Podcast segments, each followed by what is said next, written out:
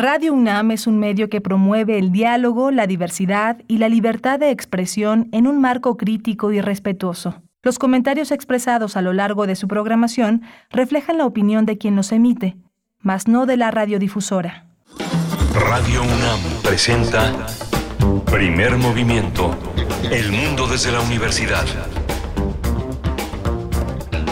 Hola, buenos días. Ya son las 7 de la mañana con 4 minutos de este jueves 8 de diciembre, ya 8 de diciembre, casi los primeros 10 días de este mes que pues se va, se va, se va como agua, aunque hay muchas fiestas, muchos motivos para celebrar y para estar eh, unidos y haciendo comunidad. Hoy vamos a tener, en, hoy estamos aquí reunidos en primer movimiento Arturo González, que está en los controles técnicos, está Rodrigo Aguilar en la, en la, en la producción ejecutiva, y Antonio Quijano en la jefatura de noticias, en la jefatura de información. Está mi compañera Berenice Camacho que se reincorporará un poquitito más tarde y estamos aquí eh, en, esta, en esta manera de hacer comunidad. Yo soy Miguel Ángel Quemain. Hoy vamos a tener una... una eh, hoy vamos a tener un menú muy interesante. Vamos a tener eh, La Tacha y la Flaca Navideñas. Vamos a estar con Cecilia Sotres. Ella es actriz, dramaturga, integrante de la compañía de cabaret Las Reinas Chulas. Es una persona conocida entre, entre nosotros, conocida, conocida por su enorme talento, su capacidad de hacer de la actualidad una reflexión imperdible para, para nosotros con humor, que es lo que necesitamos para enfrentar unas realidades que a veces son aparentemente insoportables. Vamos tener en el Observatorio Astronómico la zona volcánica activa que se acaba de descubrir en Marte. Va a estar con nosotros la doctora Gloria Delgado Inglada, ella es astrofísica y comunicadora científica en esta primer hora de primer movimiento. Vamos a tener también la prohibición del maíz transgénico en México y el conflicto comercial con Estados Unidos, un tema de primera importancia que vamos a tratar con un especialista no solo, no solo, de, eh, no solo en las ciencias sociales, sino particularmente en la cocina tradicional mexicana.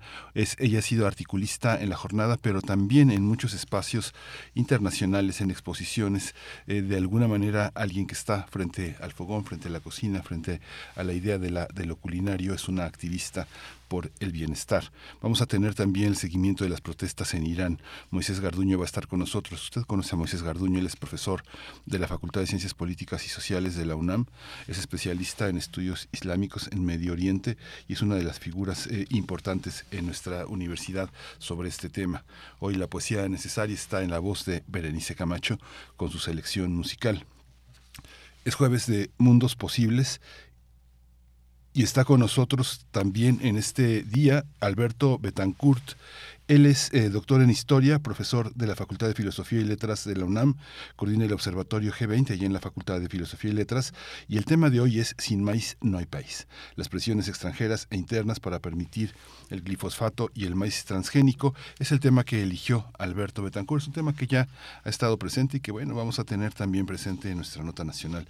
Derechos humanos es la sección con la que cerraremos hoy la edición de primer movimiento, vamos a tener la presencia este jueves de Alicia Vargas Ayala. Ella es integrante del Consejo Directivo de la Red por los Derechos de la Infancia en México, la Redim. También representa la Red por los Derechos de la Infancia en México, de la que es la Red Latinoamericana Tejiendo Redes. Integra el Consejo Consultivo del Sistema de Protección de los Derechos de la Niña y el Niño y los Adolescentes, la CIPINA, del Gobierno de la Ciudad de México. Así que bueno, quédese con nosotros, va a ser un, un menú muy interesante y vamos a abrir hoy con música vamos a estar, vamos a escuchar nada menos que a la gran Aretha Franklin, Daydreaming.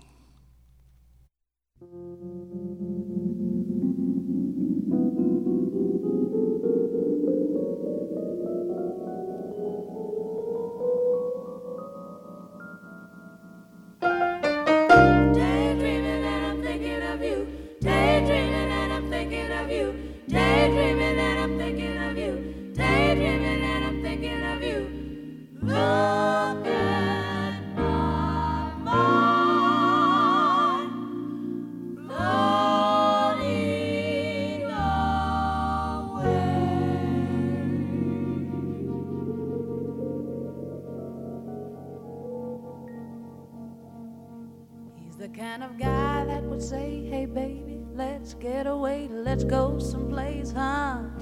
Where I don't care.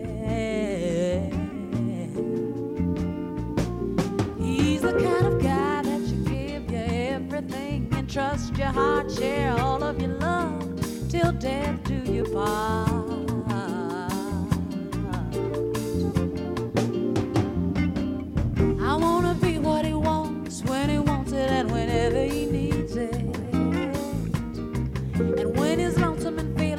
Starved, I'll be there to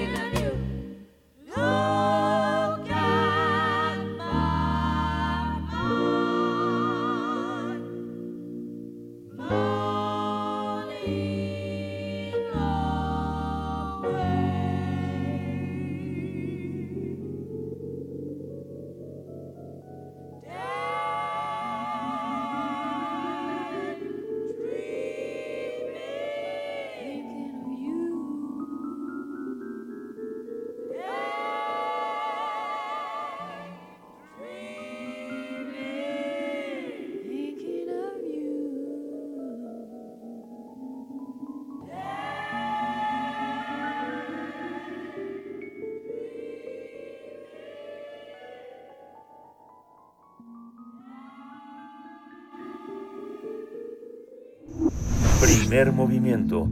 Hacemos comunidad con tus postales sonoras. Envíalas a primermovimientounam.gmail.com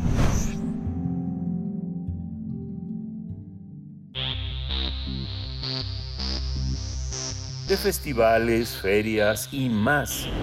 Recomendaciones culturales.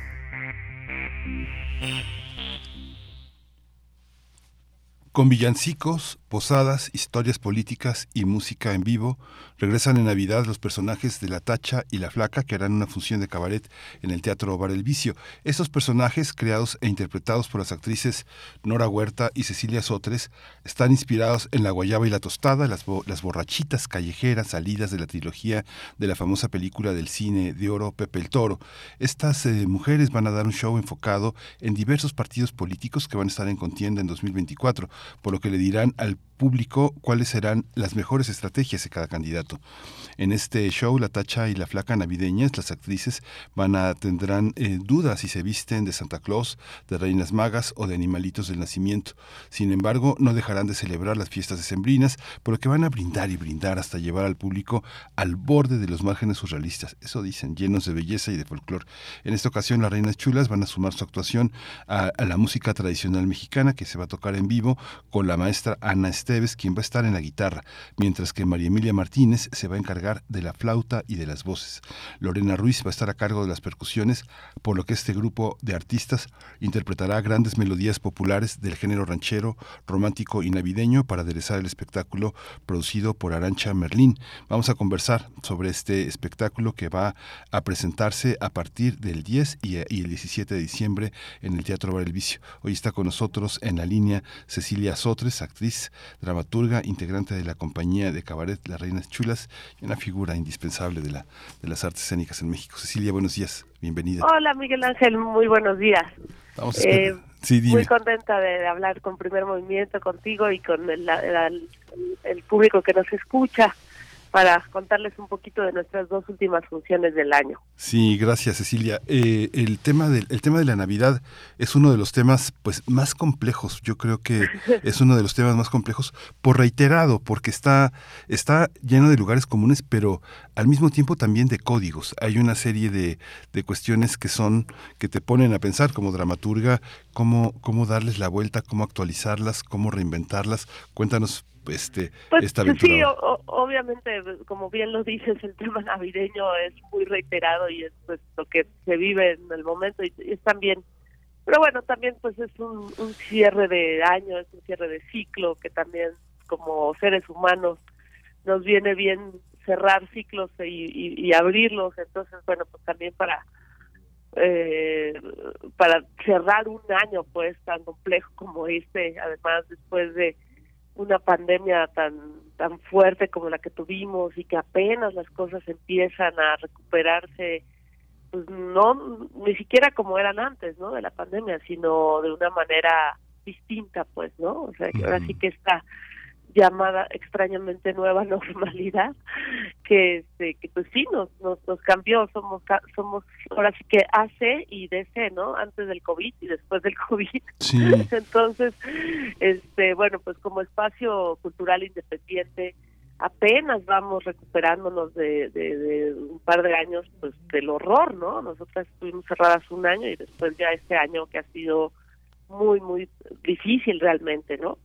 Cómo, cómo agarrar las cosas, cómo el público pues ya no es el mismo que antes, cómo te, eh, adaptas, etcétera, ¿no? Entonces, bueno, tiene que ver pues con eso, con cerrar un ciclo de vida del otro.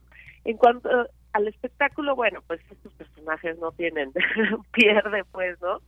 Son este ya como unos este, pues, arquetipos muy muy muy trabajados de, de este par de borrachas que pues, ya sabes que los borrachos siempre dicen la verdad, entonces pueden decir cualquier cosa y bueno, pues analizaremos obviamente el panorama político coyuntural este que además pues si cambia la semana pues ahí lo metemos eh, es un espectáculo pues con mucha improvisación eh, es casi un concierto canción canción y luego este canción hay muchas canciones y este y pues los comentarios al, al margen no entonces este y además como bien dijiste ahora nos acompaña un trío de, de puras chicas entonces estamos muy contentas que que sean este puras mujeres en el escenario este tocando porque luego es es difícil encontrar puras músicas, ¿no? Particularmente la batería, etcétera, luego es como complicado. Entonces, es- en esta ocasión está la maestra Ana Esteves, María Emilia Martínez y Lorena Ruiz, una chica muy joven en la batería que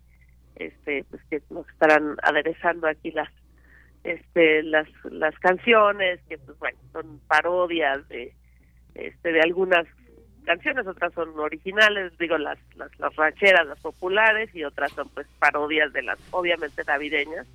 Y yo personalmente me cuestan mucho trabajo las canciones navideñas, pero pues ya en parodias son muy divertidas y ponemos a cantar al público, en ¿no? Entonces, este, pues es también echar relajo, cerrar el año, este y pues también ya cerrarlo con, con esperanza de que, que bien esté mejor.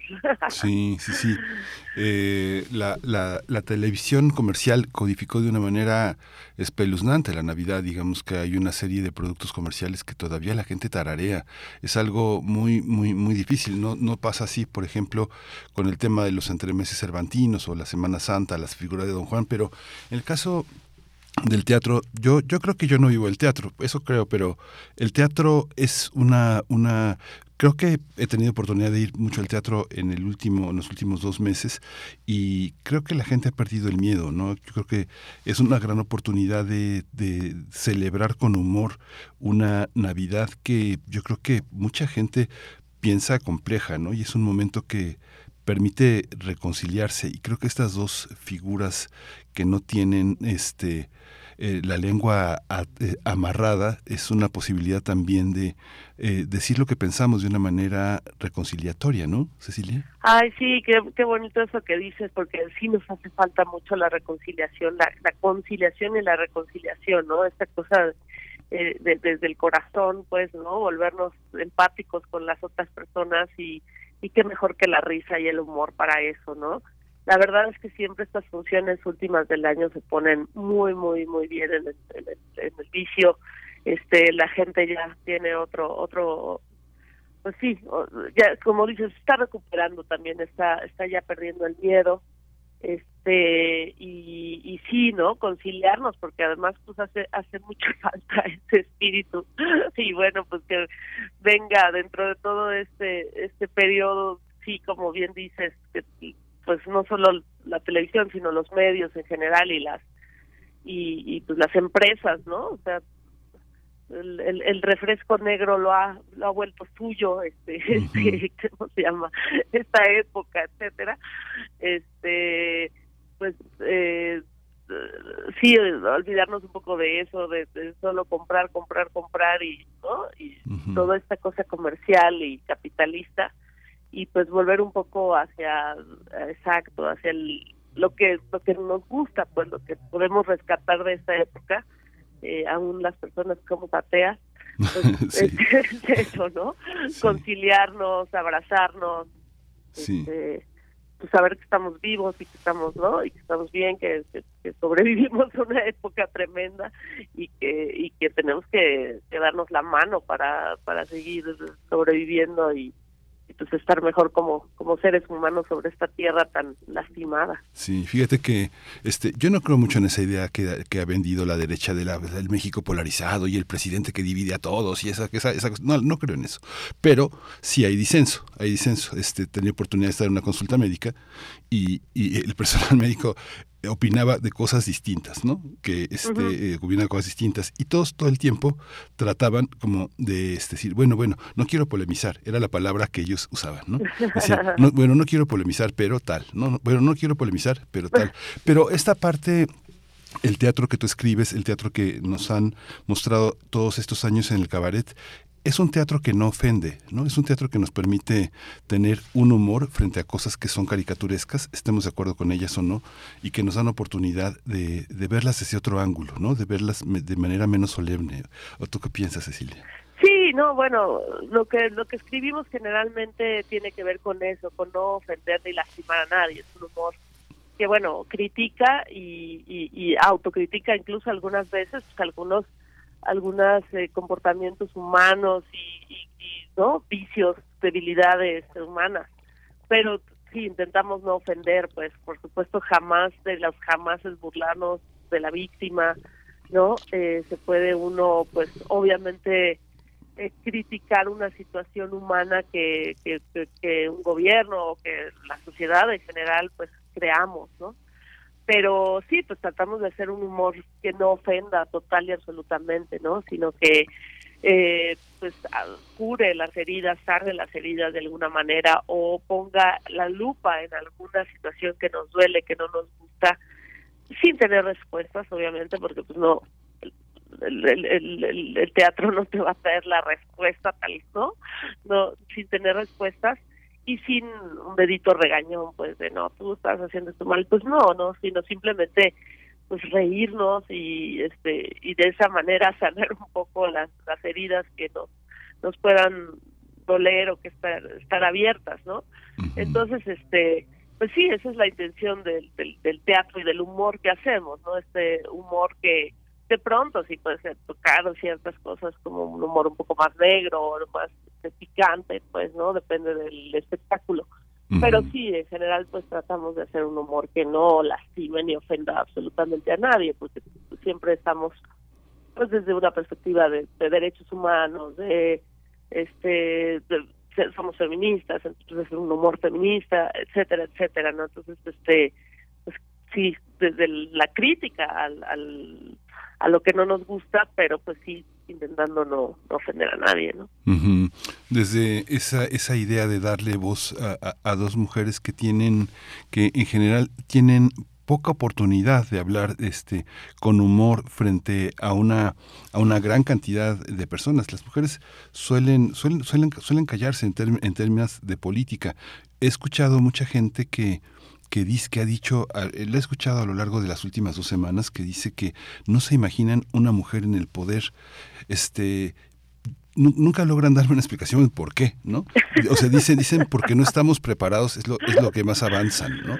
Pero, pero en el caso de estas, do- de estas dos personajes, ¿cómo este, hay una mirada que necesitamos en- entender desde, desde lo femenino, desde este espacio que eh, tiene una visión distinta del poder. Yo creo que necesariamente es, no sé si es un antipoder o un poder distinto, una crítica al poder, pero yo creo que pensando en, en, en estos personajes que nos heredó el cine mexicano y que ahora actualizan ustedes, eh, ¿tú, tú crees que sea una, una posibilidad de escuchar una crítica a lo político desde lo femenino? Claro, por supuesto, porque además pues el poder que conocemos, el poder pues es, es patriarcal, es jerárquico, es vertical, es ese es el poder que conocemos y eso es lo que conocemos como poder, ¿no? Entonces, este, eh, sí, tenemos que, que empezar a, a pensar en otras estructuras de, de, de- de eso, pues, ¿no? De cómo podría ser un poder no jerárquico, no patriarcal. Y por supuesto, este, digo, no es garantía que una mujer en el poder no ejerza las mismas prácticas que conoce, porque es el poder que ha conocido, ¿me explico? Pero bueno eh, sí hace falta sí hace falta pues muchas mujeres al poder para no digo aunque no sea garantía que eso no va a ser un poder como patriarcal pues. Pero este pero bueno por supuesto que entonces es absurda esa frase no no estamos preparados para como decir no estamos preparados para un ser humano no que ponemos un extraterrestre o qué Sí. es muy raro eso. Sí. pero este pero bueno sí o sea, hay gente que, que, que, que lo piensa así no que, que, que cosa tan en pleno siglo XXI pensar eso no Sí. este pero bueno pues sí hay hay, hay ahorita en, el panorama político pues una mujer muy muy clara para poder ser la presidenta en el 2024 tal vez no está digo todavía faltan dos años pero menos ya menos de dos años pero bueno pues hay que hay que analizar todo pero siempre bueno lo analizamos del lado del humor de la risa de la carcajada del relajo este de la guasa no y este también a ver qué opina el público porque este espectáculo pues lo hace mucho el público. Nuestro público fíjate que sí este hemos contado es es, es, es la, la cantidad de, de público femenino que tenemos es bastante grande o sea es como yo, yo, yo me atrevería a decir casi como el, el 60 o 65 mujeres y el no 40 35 hombres es, es, es chistoso eso no y también somos mujeres haciendo humor no que eso también es este pues lo mismo hubiera- hubieran podido decir antes no me imagino a mujeres escribiendo humor y diciendo no Sí. a nosotras antes nos preguntaban mucho eso, ¿no?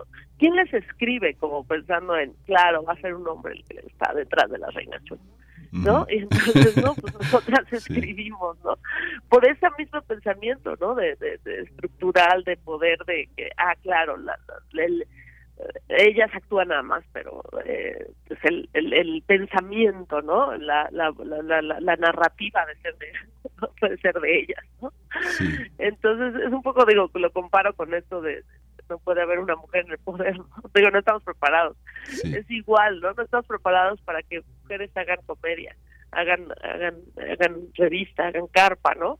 Pues sí, en, en la carpa casi las mujeres no escribían, ¿no? Los que escribían más eran eran casi puros hombres, pero bueno, pues así era el, el mundo, o sea, los que llevaban todo el, el, el poder, ahora sí que el poder y todas las decisiones y todo el pensamiento eran los hombres. Entonces, bueno, pues por fortuna eso ha cambiado y pero todavía hace falta muchísimo muchísimo camino por por por por, cami- por trazar pues no Sí. en ese sentido y en todas las en la política por supuesto en el arte por supuesto y en el teatro por supuesto Sí. Tienes que disculpar que yo te haga una, una, una, una entrevista tan solemne, Cecilia, siendo tú una representante, una representante tan importante del humor, porque bueno, yo te admiro, te admiro muchísimo y además este creo que, que, que, que tu presencia ha enriquecido mucho. De- debería haber muchas más, este, debería de haber una escuela, ¿no? Digo, yo creo que han hecho una escuela ustedes con su trabajo, pero hay una parte en la que te pregunto un poco también como dramaturga, como universitaria, pienso en la guayaba y la tostada y pienso que son dos mujeres sin hijos, dos- o los han perdido, no sabemos, un poco como esa historia que se queda sin historia, como la de Caín y Abel, personajes que son así, los Reyes Magos, etcétera. Pero este, eh, en el caso de la guayaba y la tostada, parece que no tienen hijos, o parece que las borrachitas los pierden, ¿no? No tienen pareja, o parece que son mujeres que se topan este, con el amor y lo pierden, ¿no? ¿Cómo, cómo se actualiza, eh, digamos, dos personajes así? ¿Qué, qué, cómo, ¿Cómo te las imaginas? ¿Cómo te imaginas su presente? Después de que hablan y callan, ¿a dónde van esas mujeres que son No, capaces pues, de decir con humor las cosas? Es que es- esa es la cosa, lo acabas de decir muy bien, no tienen hijos, están siempre juntas, ¿no? Pues por, por supuesto ahorita son pareja, o sea, ¿no? ya sin, ya sin, este, sin Sí. tapujos, Sí, sí. Ya, este, ¿no? Ya son, son claramente son una pareja, entonces, este, pero ya lo pueden decir, en la época de Pedro Infante no, lo- no podían decir, ¿no? Que Ajá. eran pareja. Y este pues sí son pareja y son este no pues ellas deambulan por todas las calles de México y van recopilando su, su forma de, ver la, realidad y la política. Entonces son, son personajes muy muy divertidos que no lo que piensan lo dicen sin filtros entonces este pues nos ayudan mucho en el escenario justo para rebotar el humor explotar el humor no porque pues es- son, son son personajes muy muy divertidos y que y que son un clásico además no de la carpa y la revista estos personajes este digo también los hacían en, en hombres no borrachos pues pero en mujeres caen caen muy bien porque además también no las mujeres generalmente pues, no nos emborrachamos no tenemos ese derecho no Sí. esa digo para mal y para bien pues pero este pero sí también no una mujer borracha no es lo mismo que un hombre no entonces este pues nos da ahí la, la libertad de, de jugar y de y de reírnos este junto con el público de, de todo lo que está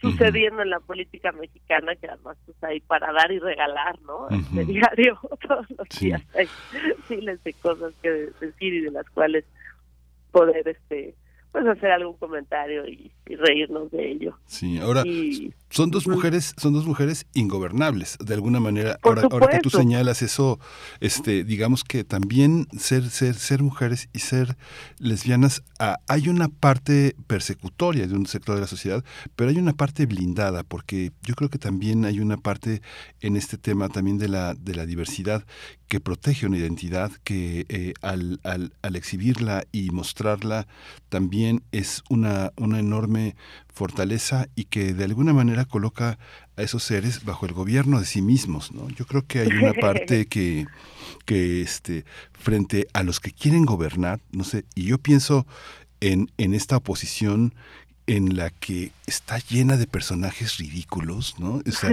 digamos que es difícil no, no, no agarrarse de su ridículo, ¿no? Digamos que cómo, cómo hacer de su ridículo una, una lección de vida para la gente que pueda observarlos con humor en su patetismo, ¿no? No en su error, no en su patinaje, este, eh, no en su patinaje político, ¿no? Sino en to- digamos que uno ve eh, los dibujos de Alito, eh, de, de Marco, eh, el del PAN, todos, Cortés, todos. Marco Cortés, todos estos seres que son auténticamente desfiguros. ¿Cómo salir de esa parte que, que eh, Valle Inclán o Güero Vallejo hicieron con el esperpento y colocarlos en el humor, ¿no?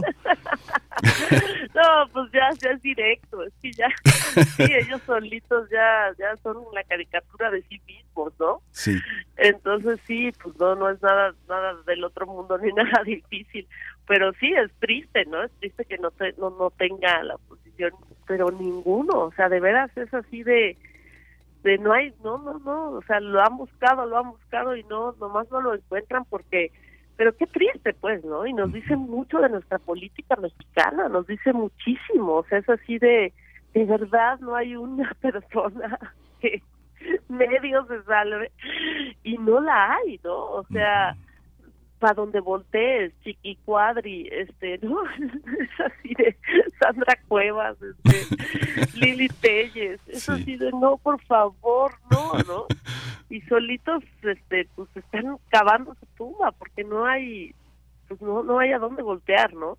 Y pues sí, ya es la caricatura de sí mismos, pues de eso te, de eso te ríes y de eso la gente también se ríe mucho y, y pues nos reímos ahí juntos porque no hay, no hay mucho de otra, ¿no? Sí. pero realmente en el fondo pues sí, sí, sí quitándole todo este es, es muy triste es muy triste porque si es así de bueno de no no ¿en dónde estamos ¿En- por quién hemos estado gobernados tantos años o sea sí está es, es triste Sí, hay una, hay una sabiduría popular que eh, en toda esta visión de los eh, Lady X eh, este, eh, son, están retratadas muchos de los excesos de gente que se siente poderosa, pudiente, exclusiva, este, norteamericana nacida en México, etcétera, ¿no? Hay una, hay una parte que, pero necesitamos ir al teatro y escucharlas para, para, para también poder construir el humor, ¿no? Uno construye el humor con, con la, con la gran comedia, no sé, me imagino todo lo que daba que hablar Molière, este, por ejemplo, un gran, un gran comediógrafo o los entremeses Cervantes. Uno necesita apropiarse ese lenguaje como se apropia uno de las canciones. ¿Es así, Cecilia? ¿Por eso necesitamos el teatro? Sí, no, por supuesto. El teatro, pues, es la síntesis de la vida, ¿no? Desde, una manera, desde un espacio, desde un ritual, milenario, ¿no? O sea, cuando se paró la primera persona y la otra la vio y hizo algo, eh, algún gesto, algún símbolo para, para que el otro lo viera, ¿no? Y para que el otro se viera eso es hermoso del teatro, ¿no? El teatro somos espejos de la realidad, somos estamos hablando de estamos hablando de a ti, estamos hablando a quien nos escucha, estamos hablando al, al, al otro para que para que te veas a ti mismo, ¿no? Entonces, este, finalmente para que nos riamos también de nosotros mismos, de, noso- de nosotras mismas como sociedad, ¿no? Entonces es un, un ritual pues, milenario que, que hay que ir al teatro. Además, pues en México el teatro en general, digo, hay de todo, ¿no? Es, es tan, tan grande el movimiento teatral mexicano. Este, hay tantas salas, hay tantas salas, vemos tantas salas independientes.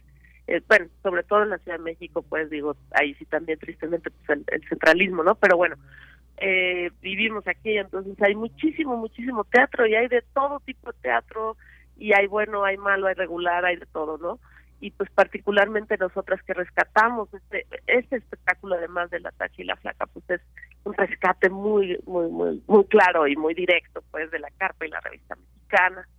Entonces, este, eh, pues es, es, es muy sano ir al teatro, es muy, este, no, no te habla a ti, pues, no, te habla de lo que tú también estás, tratamos de ser empáticas y de decir lo que tú también estás sintiendo, viendo, pensando, este, no, pues ponerlo, plasmarlo en el escenario como una síntesis de la realidad, pero claro, siempre con, con mucha risa y además ahí se puede cenar, tomar la copa, pues siempre ese espacio lúdico, eh, además, ¿no? Este, desde los eh, molinos franceses del siglo XIX que la gente se ponía a beber y a ver algo y a escuchar una canción o escuchar un poeta o no este etcétera pues es ese eh, cónclave humano no que nos reunimos para beber relajarnos y, y hablar y reírnos y este y que es tan necesario no nocturno este medio hablar de las cosas prohibidas hablar de lo que no se habla siempre, tener ese permiso, pues es súper humano, ¿no? Y sí, ya desde, ¿no?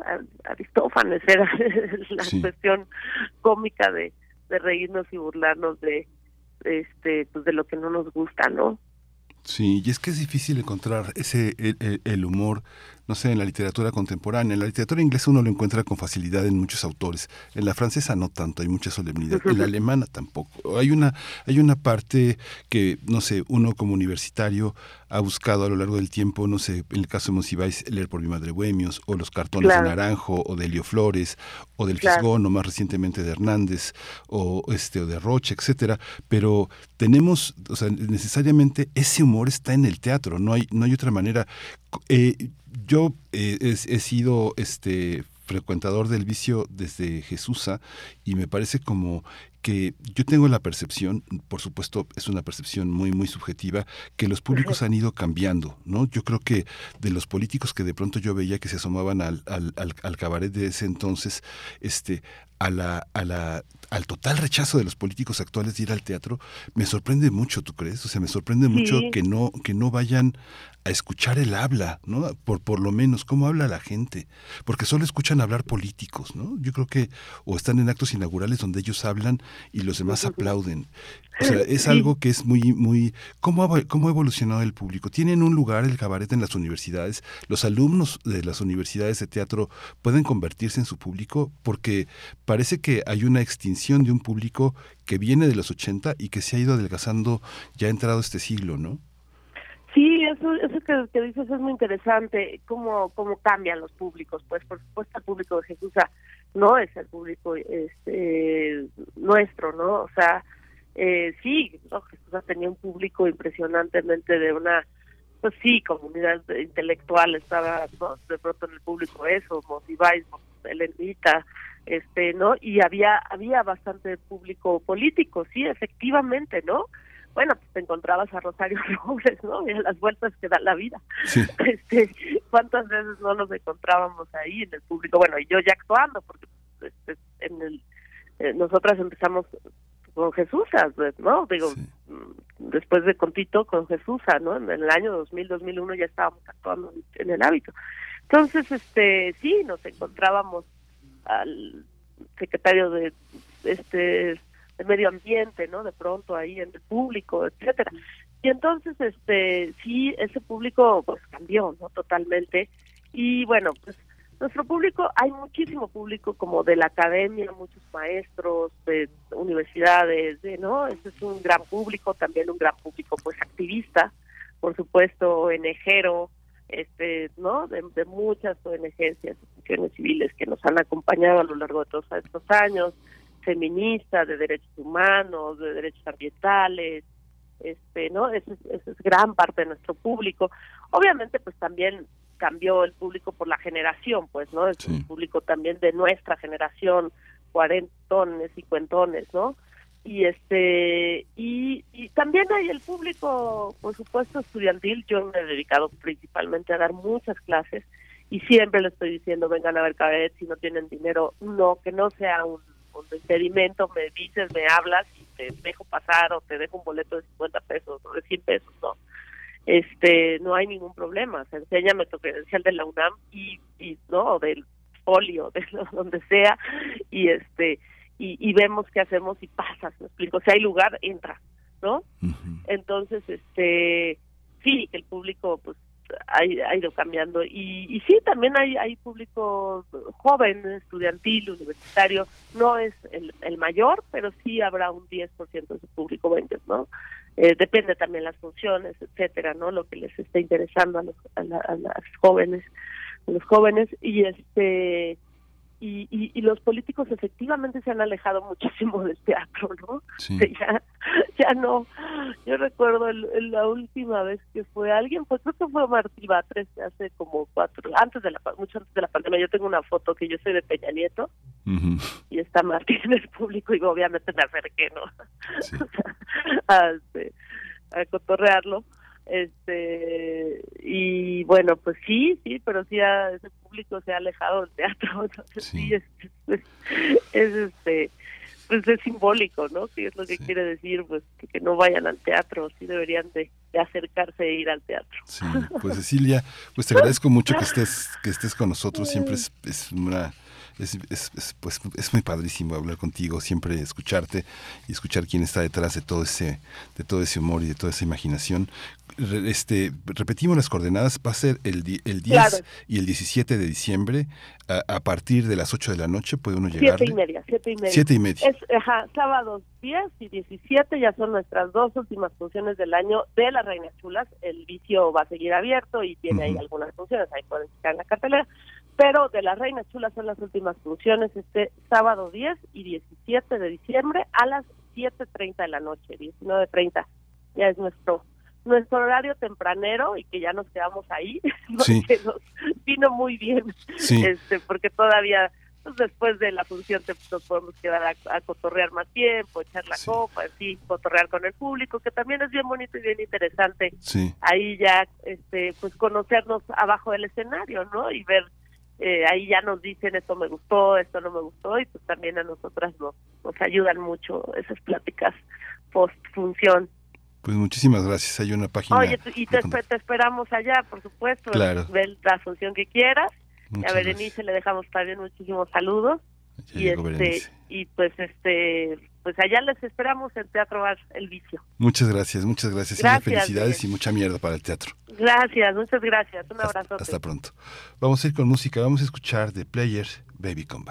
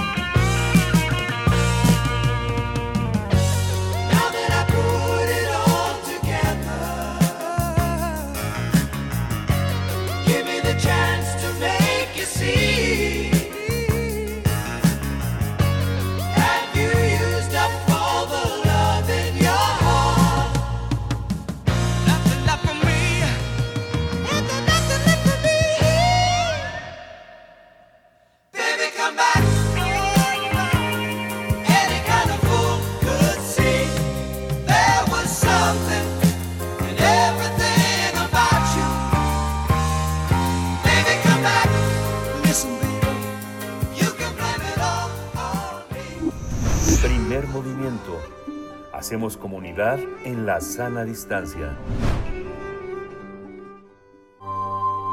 Del brazo de Orión al universo. Observatorio Astronómico.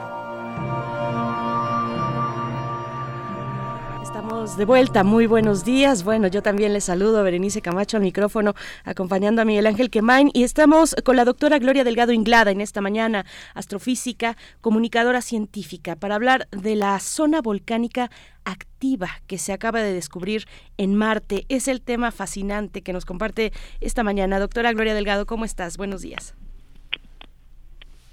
Buenos días, Berenice y Miguel Ángel. Gracias, gracias. Pues aquí, aquí eh, estamos con, con mucho gusto de escucharte. Eh, cuéntanos, por favor, esta zona volcánica activa un reciente descubrimiento en Marte. Efectivamente, pues hoy les vengo a hablar de un trabajo que se publicó el lunes hace unos pocos días en la revista Nature Astronomy. Y en este trabajo lo que se presenta es una serie de, de datos y al final se concluye que la llanura marciana, que se llama Elysium planitia, contiene esta región que tiene una actividad volcánica que actualmente está activa, no valga la redundancia. Ahora vamos a ver a qué me refiero. Pero para que se den una idea del tamaño, pues esta región tiene un diámetro de unos 4.000 kilómetros. Los autores de este trabajo son Adrian Brockett y Jeff Andrews Hanna. Ellos trabajan en la Universidad de Arizona y lo que han hecho pues es recopilar y analizar datos que se han ido obteniendo a lo largo de varias décadas con diferentes sondas que están allí en el planeta rojo. Y estos datos permiten elaborar unos mapas muy detallados del planeta y también estudiar cómo cambia la fuerza de la gravedad de Marte. Esta fuerza de la gravedad depende tanto de la composición de la superficie del planeta como también de sus capas internas.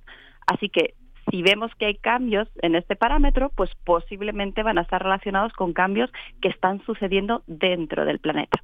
Bueno, pues la novedad, la noticia, es que esta información que se ha ido recopilando indica que debe haber una pluma de manto. ¿Y qué es esto? Bueno, pues no es más que un conducto de roca que conecta el manto interior con la corteza externa. Entonces, lo interesante es que esta pluma se encuentra a una temperatura mayor que el resto del planeta, más o menos 100, bueno, entre 100 y 300 grados más. Y esta diferencia de temperatura es muy importante porque hace que, aunque la pluma es una región sólida, pues va fluyendo muy despacio, muy lentamente hacia arriba, hacia la superficie y los cálculos que han hecho pues dicen que esta pluma ahora está más o menos entre 25 y 200 kilómetros de profundidad, pero que si continúa avanzando y se llega a acercar hasta unos 10 kilómetros, el empuje del material pues podría provocar que la corteza se caliente, se llegue a fundir y entonces provocaría una erupción de lava. Bueno, suena muy emocionante, pero los autores son cautos y nos dicen que, que en realidad no sabemos cuándo va a ocurrir esto, No sabemos cuándo va a ocurrir esto, nos comenta la doctora Gloria Delgado Inglada. ¿Nos escuchas? ¿Estás por ahí, doctora? Creo que no. Tenemos además un, leve retraso en la, en la comunicación con la doctora Gloria, pero bueno, qué, qué hallazgos y es además investigación, por supuesto, de primera mano y además eh, reciente, reciente, recién salida para la comunidad, para la comunidad, so, para, para la sociedad en general y la comunidad científica. Eh, vamos, vamos a dar oportunidad, eh, Miguel Ángel, a que eh, podamos reenlazar con la doctora Gloria Delgado Inglada la zona volcánica activa que se acaba de descubrir en Marte, en esta planicie Elysium, una llanura marciana. Eh, pues no sabemos bien a bien cuándo va a ocurrir esto, nos comentabas, doctora Gloria.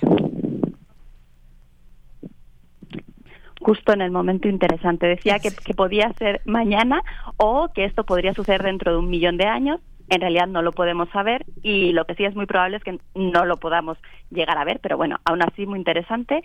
También eh, mencionan que en realidad esta pluma de manto que ellos sugieren no es la única opción posible para explicar los datos, pero sí es la mejor porque permite explicar todo lo que se ha encontrado, no todo lo que se ha recopilado. De estos mismos datos, pues eh, nos arrojan que, podría haber, de hecho, ya depósitos de lava que están en el subsuelo y que la zona está activa ahora. Esto ya lo dije antes, pero ¿qué significa activa ahora o qué significa ahora? Bueno, pues sabemos que en realidad la, la, el momento de mayor actividad volcánica en Marte fue al inicio, hace unos 3.500 millones de años. Ahí se llevó a cabo la formación del volcán Tarsis, que es un enorme volcán que ocupa casi la cuarta parte de la superficie del planeta y tiene una altura que más o menos es de entre 2 y 10 kilómetros en toda la región. Después de eso, una época en la que se formaron varios volcanes, pero mucho más pequeños, y después un, una época de baja actividad o, casi nula, ¿no? y de hecho toda la actividad, la poquita que había, estaba concentrada en, en este volcán Tarsis y también en Elysium Mons, que es otra región. La actividad volcánica más reciente que se conoce en Marte sucedió hace unos 50.000 años. Esto se, ha encontrado un pequeño depósito de cenizas con un diámetro de 20 kilómetros que está en el centro de la pluma. Entonces, 50.000 años quizás parece mucho, pero en tiempos geológicos en realidad es un suspiro, es, es, hace nada, es casi ayer, ¿no? Así que con base en esto se dice que la región está activa porque lo ha estado más o menos recientemente. Y, y algo curioso es que el empuje este que les estaba mencionando, que está provocando la pluma sobre la corteza marciana, pues es responsable de la forma que tiene abombada eh, en la planicie Elysium, ¿no? Y también se ha creado una especie de, de red de grietas y de fallas que se, se conoce con el nombre de fosa Cerbero y que tiene como unos 1.300 kilómetros de largo y es la mayor del planeta. Bueno, comparando con la Tierra, eh, aquí el- los- el- la actividad volcánica también puede ocurrir por plumas, pero sobre todo está asociada con la tectónica de placas, que es este movimiento de las placas que, que va renovando la corteza terrestre y que sucede pues en muchos puntos de nuestro planeta. En cambio, en Marte, como está provocada por esta pluma, pues sucede solo en el punto donde está eh, la pluma, ¿no? Es nada más en un punto. Por cierto que esta pluma es mucho mayor que cualquiera que haya existido jamás en nuestro planeta, pero el tiempo de evolución pues es muchísimo más lento porque Marte es más pequeño, su gravedad también es menor y esto hace que la evolución sea pues más lentamente. Se ha hecho un cálculo de la cantidad de lava que podría ser expulsada en esa eventual erupción. Se cree que sería una erupción parecida a la que creó la meseta del río Columbia en Estados Unidos y cuyo punto caliente es Yellowstone. Y en esa ocasión se cubrió una extensión de dos veces el tamaño del estado de Chihuahua. Así que más o menos eso es lo que, lo que se espera. Bueno, entonces, un poquito sobre los volcanes, pues bueno, nada más son un mecanismo para liberar calor. Podemos pensar en la lava como si fuera el sudor. Entonces, aunque el sistema, en el sistema solar, de hecho, abundan, la mayoría no están activos hoy en día y por eso es, es, es la noticia ¿no? de, de hoy. Se sabe que existen porque se han observado algunas formas que son características, como por ejemplo los canales de lava que hay en Venus o en la Luna o en Marte incluso, ¿no? Eh, y se han encontrado, se, se cree que hay volcanes en la Luna, en Mercurio, que de hecho tuvo una actividad hasta hace mil o dos mil millones de años, en Venus, donde hubo flujos de lava hasta hace poco, unos cientos millones de años, y en Io, que es el cuerpo más activo volcánicamente hablando, que en realidad es una luna, ¿no? No un planeta. Y bueno, la actividad volcánica solo se puede encontrar en los planetas que están todavía calientes. Se necesita ese calor porque, como ya dije, es una liberación de calor. En general, cuanto más grande es un planeta, más despacio se enfría. Así que los cuerpos más pequeños ya se han enfriado y, no son capaces de derretir la roca. ¿no? Entonces, los planetas más grandes, entre comillas, como Venus y la Tierra, pues son los que todavía están calientes y activos. Entonces, en Marte, pues, pues no se esperaba esto. Y ya casi para finalizar, les quería hablar un poquito, aprovechando la noticia, sobre la misión InSight, de la que ya hemos hablado aquí en unas ocasiones. En algunas ocasiones fue diseñada justamente para estudiar el interior de Marte. Hay, hay muchas zonas en Marte, pero sobre todo estudian la superficie y esta es la primera pensada para ir a, al interior, quiere explorar la corteza, el manto y el núcleo de, de, este planeta rojo. ¿no?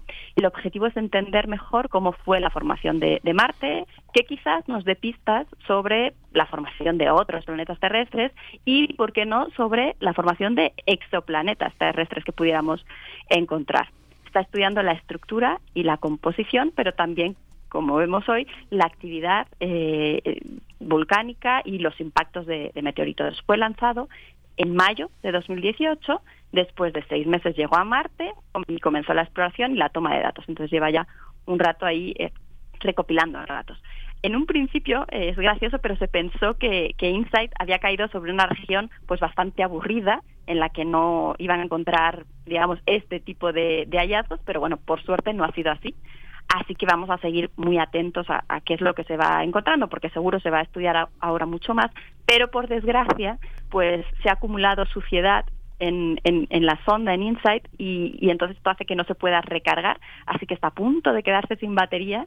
Así que justo con este hallazgo, pues queda ya muy poquito tiempo para hacer otros estudios. Algo que se va a tener que tener en cuenta ahora es que en realidad está sobre una región cálida, caliente y no fría, que es lo que se pensaba antes, que era una región fría donde no había actividad interior y eso se consideraba en todos los estudios. Entonces ahora hay que replantear un poco, ver cómo afecta y aprovechar el poco tiempo que quede para pues exprimir eh, lo máximo posible ¿no? la sonda. Y ya como recordatorio, yo parece que estoy obsesionada con la misión Artemisa. Eh, el domingo está previsto el regreso de Orión a la Tierra eh, de hecho, hoy habrá una rueda de prensa de la NASA que nos van a contar todos los detalles, así que como ya la próxima vez eh, ya habrá sucedido, pues bueno, los invito a que sigan ahí el fin de semana las noticias para, para ver qué sucede.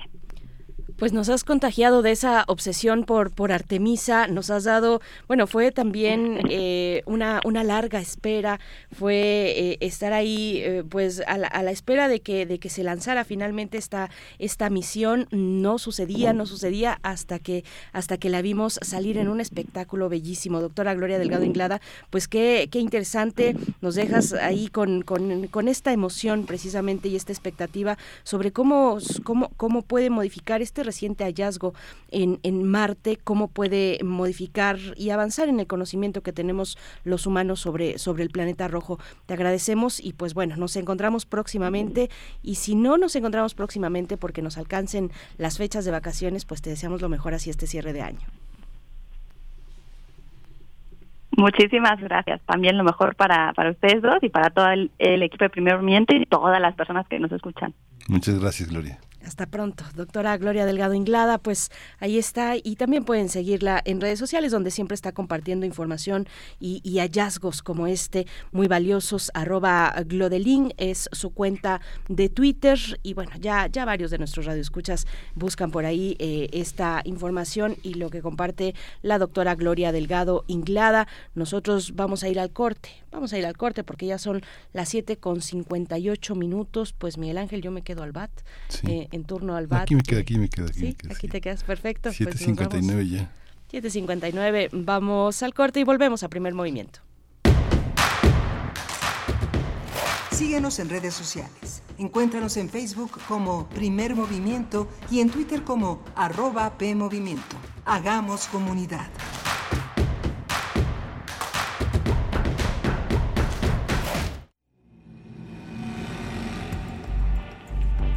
Radio UNAM te invita a expandir tu conocimiento con su selección de cursos y talleres.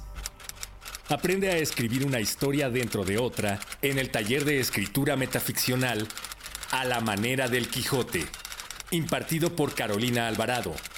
Inicia el 17 de enero. Explota tu vena humorística y conoce el funcionamiento de la comedia en el taller de stand-up. Comienza el 4 de febrero.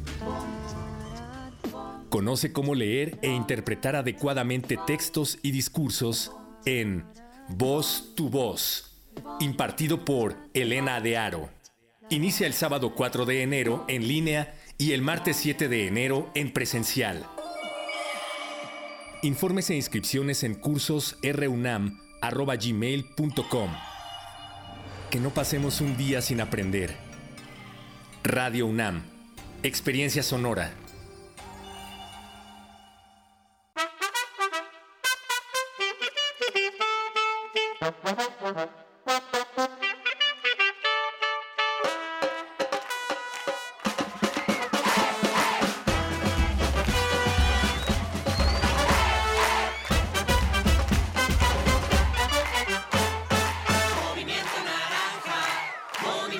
Ciudadano.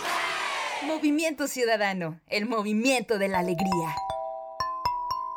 De la colección de ficción sonora de Radio UNAM, Memoria del Mundo de México de la UNESCO 2021.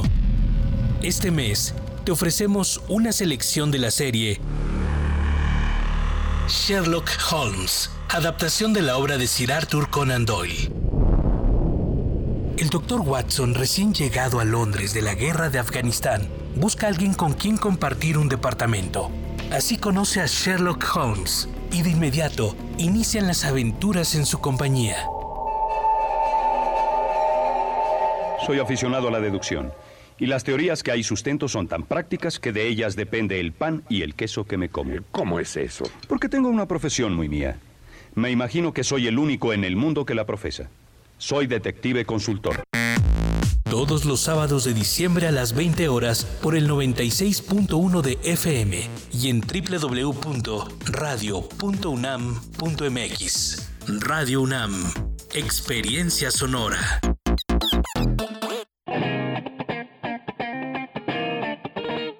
Este es el sitio donde se intersecta toda la música. Toda. Intersecciones. Encuentros de la fusión musical. Todos los viernes a las 21 horas por el 96.1 de FM. Radio UNAM, experiencia sonora. Queremos escucharte. Llámanos al 55 36 43 39 y al 55 36 89 89. Primer movimiento. Hacemos comunidad. Buenos días, son las 8 con 2 minutos de la mañana. Hoy es jueves, jueves ya, 8 de diciembre de 2022. Estamos llegando a nuestra segunda hora de transmisión aquí en Primer Movimiento en Radio UNAM. Les saludamos a través del 96.1 en la frecuencia modulada, el 860 de amplitud modulada y desde la web también en www.radio.unam.mx en esta mañana de jueves, eh, donde se encuentra Rodrigo Aguilar en la producción ejecutiva. Del otro lado del cristal está Arturo González en los controles técnicos, Antonio Quijano, nuestro jefe de noticias también aquí presente en cabina y Miguel Ángel, Miguel Ángel Pues bueno, vamos, vamos viendo cómo nos trata la mañana, pero espero que muy bien. Una mañana fría, ya nos decían por acá en redes sociales. Miguel Ángel, buenos días. Hola Berenice, buenos días. Venimos de, venimos de Marte, ¿no? De toda esta visión que Gloria Delgado Inglada ha trazado sobre esta nueva zona volcánica que, que ha estado en la mitología. Marte tiene puros nombres que forman parte de la tradición mitológica griega, romana. Es, es, es muy impresionante. Yo recordaba una, una novela de Armando Roselot que justamente sucede, se llama Tarsis y es, eh, y es también una, una novela de ciencia ficción sobre toda esa zona volcánica. Es muy interesante cómo ha estado Marte en esta, en esta visión. Digo, y hay un churro, hay un churro norteamericano que se llama este Elixius, que es que por supuesto es una es la es la planicie en la que se asienta ahora este este descubrimiento que Gloria decía pensaban que era que era fría, pero Tarsis siempre se definió en la imaginación de los científicos eh, de la ciencia ficción como como caliente. Es curioso cómo había un disenso literario contra un- una evidencia científica, que no había ninguna evidencia. Los científicos pensaban por el tipo de textura que era fría, pero este es caliente, ¿no? Ahora este volcán que dicen que es el tamaño de Europa es caliente, ¿no? Sí. Pero sí. qué interesante. Sí. Marte ha, ha sido una obsesión, ¿no? Ha sido una obsesión, una obsesión para los científicos y para la ciencia ficción también, que, que bueno, alejada o no de la, de la veracidad eh, eh, científica, pues nos ha dado, y, y muchos se esfuerzan, hay, un gran esfuerzo dentro de los eh, grandes clásicos de la, de la ciencia ficción por tener verosimilitud, eh, pero además abrir esos panoramas a la imaginación, es lo que, lo que, pues de lo mucho que nos da la ciencia ficción, la literatura de ciencia ficción, pues bueno, pues eh, ahí con esta lectura, esta propuesta o esta temática que nos acaba de compartir la hora anterior la doctora Gloria Delgado Inglada, la zona volcánica activa que se, que se acaba de descubrir en Marte, eh, esta planicie de la que hablas, Miguel Ángel. Y bueno, por acá en redes sociales tenemos comentarios, dice, hola, eh, Armando Cruz dice, hola, sobre cuerpos celestes, ¿vieron la luna llena tan bonita ayer? Creo que es la última del año, nos comenta Armando Cruz. Pues sí, yo creo que sí es la, ya es la última del año, de hecho. Y también se vio es- esta, esta madrugada, esta mañana. eh, yo le estuve siguiendo pues una buena parte de la madrugada que estuve despierta. el, eh, y, muy temprano también se veía enorme, muy baja eh, y, y enorme, brillante y completa la luna que eh, pues iluminaba el cielo nocturno de la Ciudad de México. Pues muy bella, muy bella la postal para amanecer en este jueves, ¿no? Sí, y, y bueno, hay una posibilidad de acercarse también a todo este universo de una manera pues muy, muy, muy amena en, el, en las propuestas que tiene Universum, ¿no? Universum ha dedicado ya varios, varios espacios que están muy remodelados, muy actualizados en la UNAM, en el espacio del museo, y que tiene la posibilidad también eh, de una, una, gran, una gran visita guiada sobre esta parte del universo, es una de las más largas del museo, y pues vale muchísimo la pena acercarse. Hay ahora este nuevos planes mucho más accesibles de precios de bonos, ¿no? que permiten ya una entrada pues mucho más más, más amplia. A mí siempre me, me ha parecido un poquito caro, ¿no? Un poquito caro, digamos, una familia de dos miembros con tres hijos es complicado, pero pero ahora hay muchos planes, muchas posibilidades de acercarse a Universum desde muchas perspectivas y vale mucho la pena. Está muy actualizado. Sí, por supuesto. Y tuvimos también recientemente la Noche de las Estrellas, habl- hablamos ampliamente aquí en primer movimiento. Si ustedes se acercaron a, no solamente al Zócalo Capitalino, era la sede principal, pero eh, pues eh, había, eh, se, dieron, se dieron a la tarea, ardua tarea, de tener algunas actividades eh, representativas en, en varios puntos del país con esta Noche de las Estrellas. Pues cuéntenos si ustedes eh, pues tuvieron esa oportunidad de acercarse, si lo disfrutaron, si estuvieron ahí en el Zócalo Capitalino, nuestras redes sociales eh, disponibles, por supuesto, arroba P en Twitter, primer Movimiento UNAM en Facebook. Eh, y bueno, tenemos cortesías, tenemos cortesías que nos hacen llegar en esta mañana la- las reinas chulas. Precisamente estuviste conversando muy temprano con Cecilia Sotres, Ceci Sotres, quien me mandaba un saludo y yo le mando otro de vuelta, querida Ceci Sotres, actriz, dramaturga, integrante de la compañía de cabaret Las Reinas Chulas. Eh, estuvimos, estuviste conversando con ella y nos dejan cortesías porque ya saben, las reinas chulas, además de chulas, son, son muy generosas. Y bueno, para este momento se van a ir, escuchen nada más, tres pases dobles para precisamente este show de la tacha y la flaca navideñas.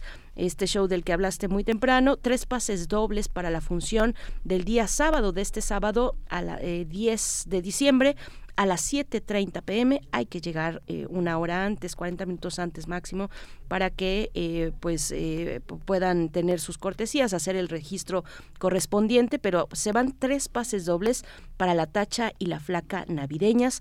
Función del sábado 10 de diciembre, 7.30 de la noche, de la tarde-noche. Eh, y también tenemos tres pases dobles para el show Inferno Social Club. Es la función de esta noche, hoy jueves 8 de diciembre a las 9.30 horas empieza la función de Inferno Social Club y bueno, son tres pases dobles. Ambas para ambas funciones se van las cortesías a través de nuestro teléfono que es el 55 55 36 89 89. Lo repito, 55 55 36 89 89 y bueno, eh, estará eh, nuestro compañero Antonio Quijano recibiendo sus llamadas para que se puedan llevar estas primeras cortesías que damos en esta mañana. Quédense muy atentos, muy atentas porque vienen más todavía y vienen temas muy interesantes también, Miguel Ángel. Sí, perdón que haga esto, es que tengo la, tengo la cabeza girando y de pronto estaba, estaba en el lado contrario, pero ya, ya este, 30 años. Mañana, a partir de mañana, Universum celebra sus 30 años. 30 años de Universum. Va a ser muy interesante. Te- Empiezan mañana y terminan el 11 va a ser fascinante. Hay una serie de conferencias y es muy divertido porque pre- pre- prepararon toda una serie de videos desde las primeras, calculan que son tres generaciones de niños y niñas. Entonces hicieron una invitación a que la gente ponga su experiencia en Universum. Yo creo que la tendremos el próximo año este, visible, pero es muy interesante, 30 años. Hay gente que tiene 30 años este y Universum cumple 30 años y mucha gente que tiene hoy 40 lo visitó por primera vez a los 10 años. Es increíble, es increíble toda la serie de conferencias que hay ahora este que a partir de mañana a las 11 de la mañana arrancan en Universo y hasta el próximo domingo. Vale muchísimo la pena. Además va a haber muchísimos descuentos en entradas, muchas muchas cosas, muchos regalos, muchas cosas en Universum. Sí, en realidad es, un, es, es, es una corta vida todavía para, Sí, para un museo. Es sí. una corta vida. Eh, sí, yo también me llevaron de, de, de chiquita a. Universum, sí, claro. Me llevaron de la escuela, de la formas parte, primaria. tienes que escribir tu historia. Sí, tengo porque que sí es una es una convocatoria fascinante. que ha hecho Universum. Bueno, vamos a tener en esta hora la prohibición del maíz transgénico en México y el conflicto comercial con Estados Unidos, eh, con Cristina Barros Valero, investigadora de la cocina tradicional mexicana y articulista del periódico La Jornada. Y en la nota internacional haremos un seguimiento a las protestas, las protestas sociales en Irán con Moisés Garduño. Eh, nos estará acompañando para dar esta lectura, este análisis. Moisés Garduño, profesor de la Facultad de Ciencias Políticas y Sociales de la UNAM, especialista en estudios árabes e islámicos contemporáneos. No hemos saludado a Radio Nicolaita. Buenos No. días, buenos días por el 104.3 de la FM que nos permite llegar a Morelia, saludarles en esta comunidad entre radios públicas y universitarias. Vamos ya con nuestra nota nacional. Nota Nacional. México y Estados Unidos eh, enfrentan una nueva disputa comercial debido a la prohibición mexicana de importar maíz modificado genéticamente. La tensión se incrementó debido a que el secretario de Agricultura estadounidense, Tom Vilsack, visitó México y escribió en su cuenta de Twitter que el tiempo se está acabando para resolver dicho asunto. Sin embargo, el presidente Andrés Manuel López Obrador dejó claro que México no dará marcha atrás en la prohibición de importar maíz transgénico para consumo humano, aunque dijo que se estudiarán eventuales alternativas para usar el maíz amarillo en la alimentación animal. Hay que recordar que, de acuerdo con un decreto que se publicó a finales del año pasado, la prohibición de importar maíz transgénico para consumo humano entraría en vigor en enero del 2024.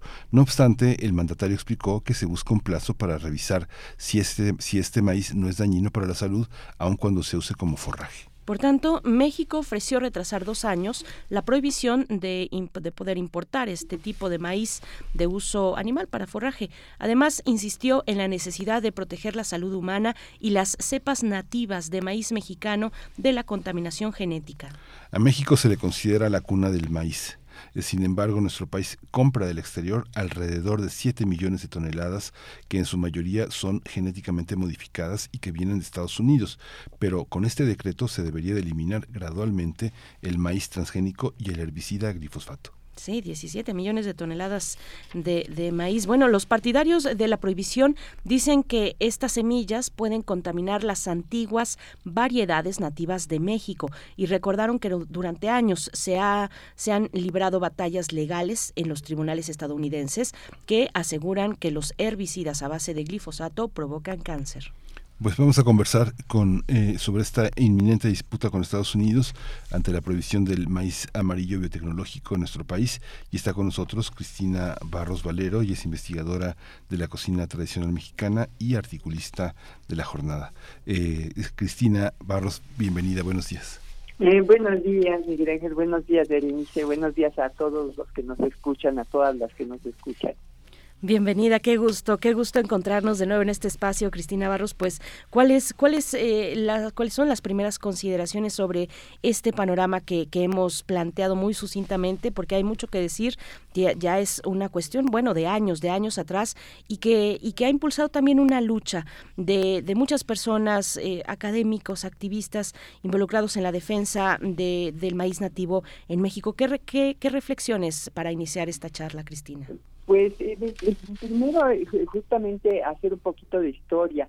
Eh, por un lado, desde la firma del TEMEC, el gran movimiento El campo no aguanta más, eh, que, que, bueno, fue realmente el que puso sobre la mesa los problemas enormes que el Tratado de Libre Comercio traería para el campo mexicano. Y así fue. Y, y bueno, pues los resultados los hemos estado viendo, ¿no?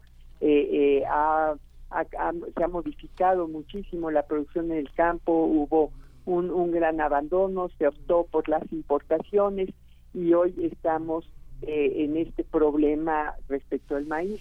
La campaña Sin Maíz No hay País también desde, desde sus inicios eh, ha estado eh, pues planteando este, este tema y es un tema delicado porque en el caso del maíz concretamente eh, ya se mostró eh, hace varios años eh, contaminación genética en Oaxaca, eh, en- entre, entre otros pues, el investigador Ignacio Chapela estuvo revisando esta situación y esto hizo que eh, personas de, de Oaxaca, agricultores de Oaxaca, eh, hicieran una petición de revisión por parte de la Comisión Tripartita eh, en, México, Canadá, Estados Unidos, eh, respecto al Tratado de Libre Comercio. Y aquí vino Donna que era precisamente en ese momento quien estaba a cargo de, de esa comisión. Y las conclusiones a las que llegaron entonces, pues hizo una reunión eh, con los campesinos, campesinas, con académicos y académicas, y de esa reunión eh, eh, se concluyó, eh, concluyó esta comisión, que eh, eh, había que en México usar el principio precautorio. Esto es eh, que no se, se- se- eh, no se sembrara por ningún motivo eh, maíz transgénico en el país, dado que podía eh, terminar con la biodiversidad de los maíces mexicanos. Y esa contaminación de entonces eh, eh, eh, se, se- llegó justamente por importación de maíz amarillo de, desde Estados Unidos, ¿no? Esto Esto fue lo que, lo, lo que se detectó. Y desde entonces ha habido la preocupación eh, de resolver este asunto. Pero eh, en, los, en los últimos tres años las cosas se han exacerbado por los problemas de salud también. Es decir, eh, hay, hay un modelo indu- industrial de, de, de ultraprocesados eh, que, que también llegó con el Tratado de Libre Comercio. Obviamente, desde la década de 1950 ya eh, eh, esta había aparecido pues este modelo industrial con las margarinas, con azúcares refinadas, etcétera. Pero se, exacer- se exacerbó muchísimo a partir de, eh, de, de hace de hace unos años a partir de la firma del tratado y hay gráficas que lo muestran, estudios que lo muestran. Hay un estudio sobre la obesidad en México eh, que eh, publicó la Universidad Nacional Autónoma de México justamente y el Instituto eh, de Salud Pública y allí se ven estas gráficas muy claras. Eh, y la pandemia también nos puso de cara con esta problemática. Encontramos una población enferma eh, con una epidemia de obesidad, epidemia de diabetes, eh, epidemia de sobrepeso. Eh, eh, también yo creo que todos nos hemos dado cuenta cómo han, aumentado los casos de cáncer. Y esto pues nos lleva a pensar que son los temas de nutrición los que están detrás. No solo en México, por cierto, sino también en Estados Unidos, la epidemia de COVID eh, los confrontó bastante. El propio Tom Vilsack, eh, eh, que es eh, el, el, que- el titular del Departamento de Agricultura de Estados Unidos, ¿no? el equivalente al secretario de Agricultura aquí, eh, hace reflexiones muy serias en la página de la USDA, que es como se le conoce allá, es eh, eh, Departamento de Agricultura de Estados Unidos, y en esa página podemos encontrar datos impresionantes como que dos terceras partes de las personas hospitalizadas por COVID en Estados Unidos tenían diabetes o, eh, obesidad eh, y que tienen ya problemas eh, de- de casi colapso en los hospitales por la cantidad de personas que padecen obesidad y que padecen diabetes en Estados Unidos. Eh, ese modelo este, estadounidense eh, de, de- de- de- grasas eh, eh, nocivas en los productos eh, ultraprocesados, de azúcares refinadas, de jarabes de alta fructosa, sobre todo, provenientes de maíz, eh, pues es el que también nos ha enfermado a nosotros. Hemos olvidado nuestra dieta tradicional eh, y eh, en un ambiente que el poder del consumidor muy bien ha llamado obesigénico, pues encontramos en todas estas tiendas eh, de cadena, eh, como los Oxxos, como los Walmart, eh, una cantidad de artículos procesados impresionante. Recorran los pasillos. A mí me, eh, vamos, me oprime el, el ver esta cantidad de chatarra, pasillo tras pasillo, ¿no? Y una cantidad enorme también de refrescos embotellados, que es lo que eh, se ha estado se ha estado vendiendo eh, eh, eh, en este tiempo y además campañas agresivísimas. Vemos, por ejemplo, en Chiapas, la Coca-Cola está haciendo sus anuncios en, en las lenguas indígenas.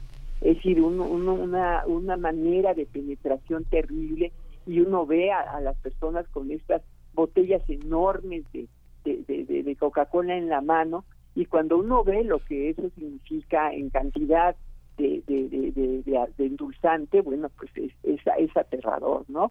Y claro que la gente lo está resintiendo en su salud.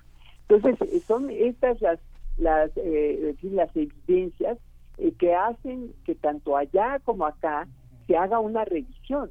Eh, es decir, eh, eh, estas son las conclusiones de, de la firma del Tratado de Libre Comercio. La pandemia de COVID nos pone frente a esta dura realidad.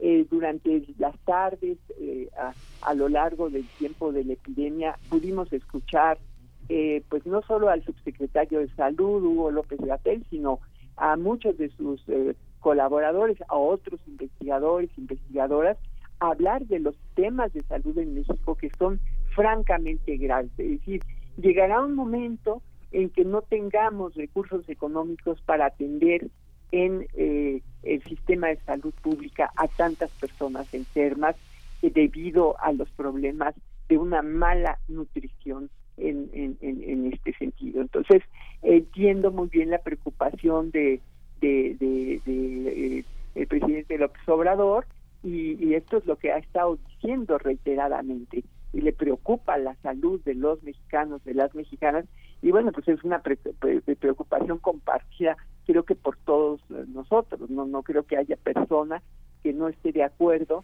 en que esto hace mm, urgente una revisión y un cambio de modelo alimenticio y un volver los ojos a lo que siempre fuimos, que nos permitió una salud eh, estupenda, eh, que eh, pues allá hay testimonios a lo largo del tiempo, sobre todo a partir de la llegada de los españoles, en que veían la fuerza que tenían eh, los habitantes de estas tierras, los antiguos mexicanos, su condición física, su capacidad para eh, recorrer largas distancias. Lo vemos ahora con los Rarrámuris en estos maratones, donde su alimento es pinole, ¿no? Y tienen la fuerza física suficiente para hacer estos largos recorridos, gracias a que pues eh, caminan siempre y a que eh, comen sano, comen eh, productos naturales, ¿no?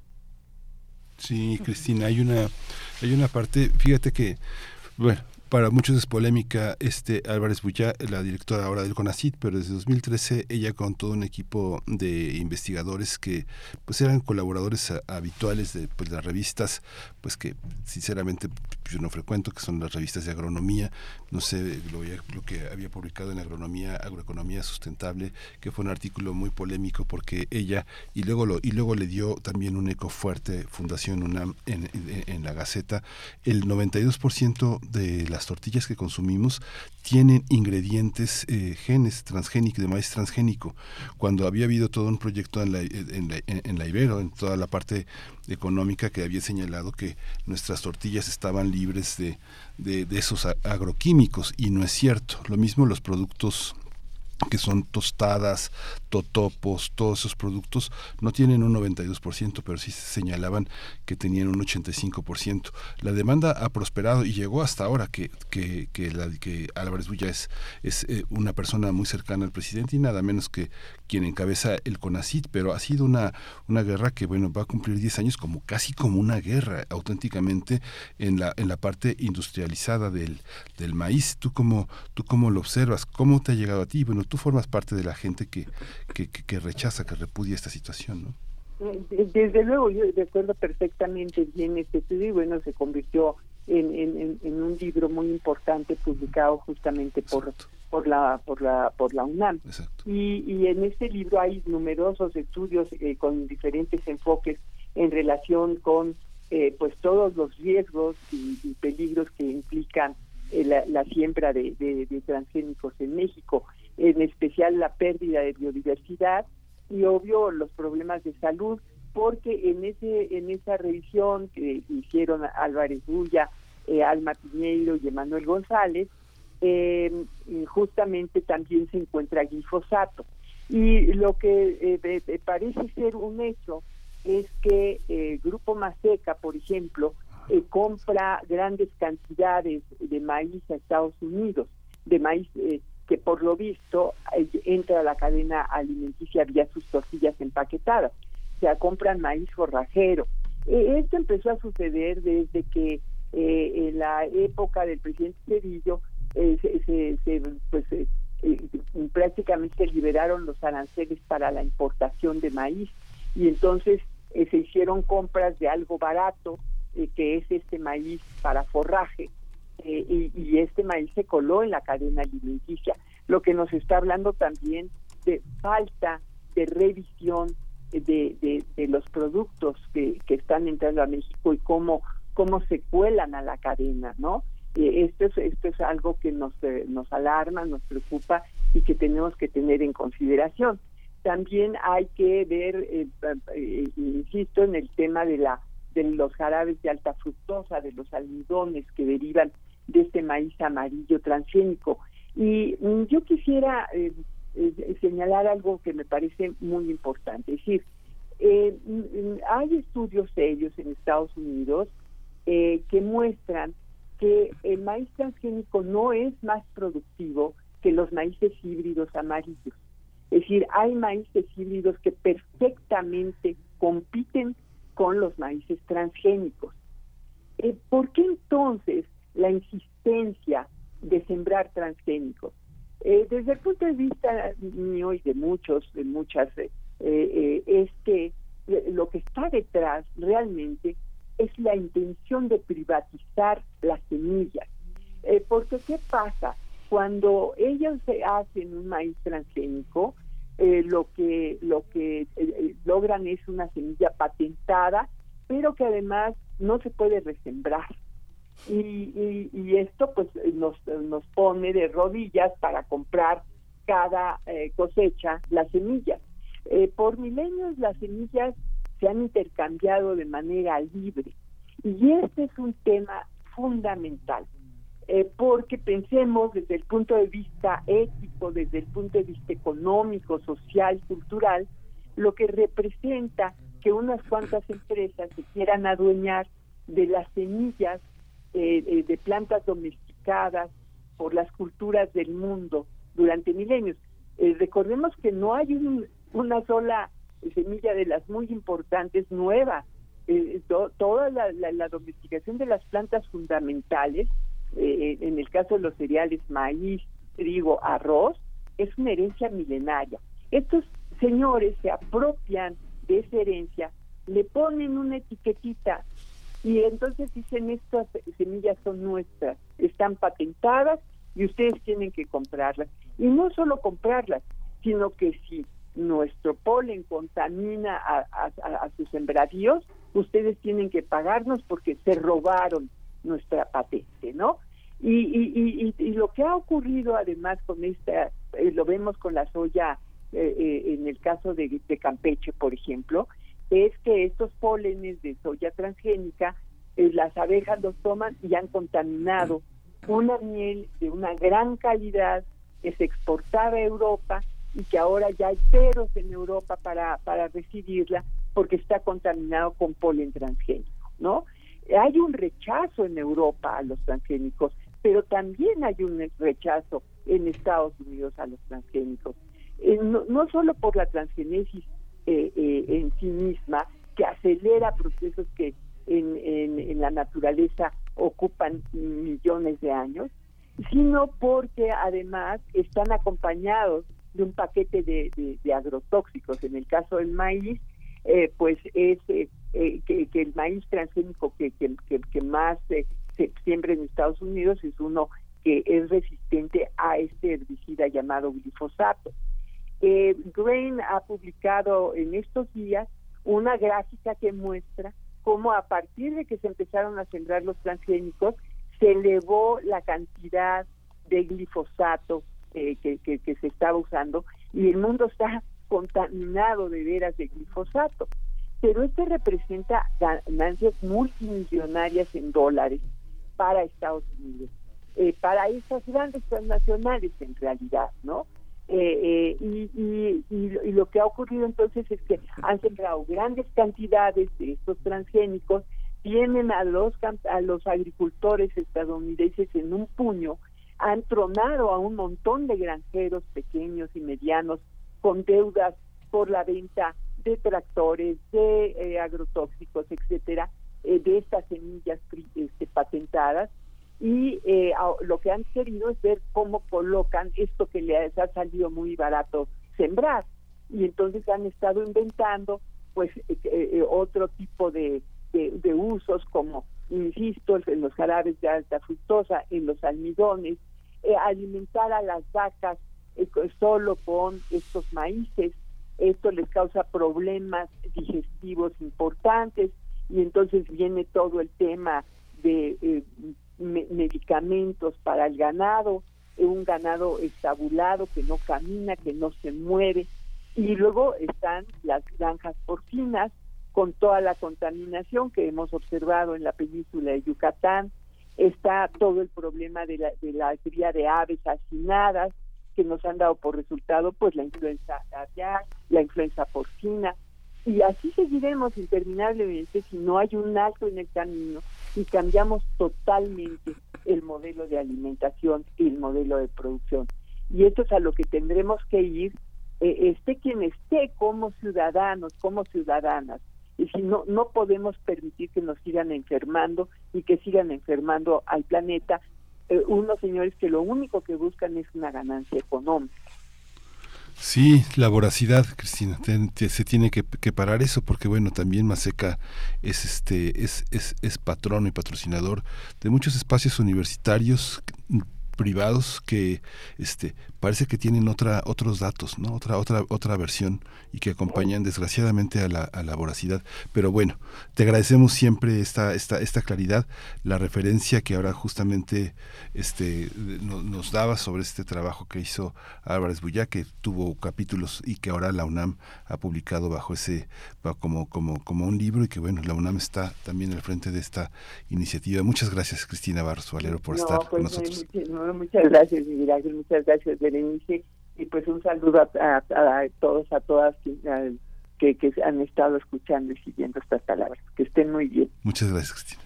Hasta y pronto. activémonos, activémonos. este, hasta luego. Hasta luego. Activémonos, dice Cristina Barros Valero, investigadora de la cocina tradicional mexicana, articulista de la jornada. Bueno, solo con eh, acercarnos eh, a- a- al, al significado, a la profundidad que tiene la domesticación de, de semillas, eh, un, legado milenario, como decía Cristina, un legado mi- milenario que es asombroso, es de una, de una riqueza invaluable eh, para México y no necesariamente todos la estamos, la estamos reconociendo. El trabajo de la Universidad Autónoma de Chapingo también es muy importante para eh, poner al alcance opciones agroecológicas de herbicidas no tóxicos, no tóxicos como el, glifosato, sino otras maneras agroecológicas para el manejo de esto mal llamado maleza, que es eh, pues el manejo de, de de estas plantas que están ahí en, los caminos de las de los de los sembradíos. Pues bueno, eh, vamos a seguir de hecho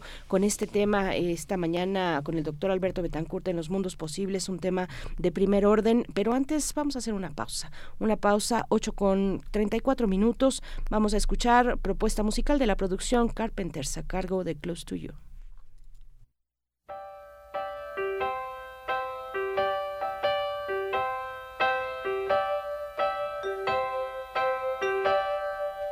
Why do birds suddenly appear every time you are near? Just like me, to you. Why do stars fall down from the sky every time? you walk by just like me they long to be close to you on the day that you decided to create a dream come true. So they sprinkle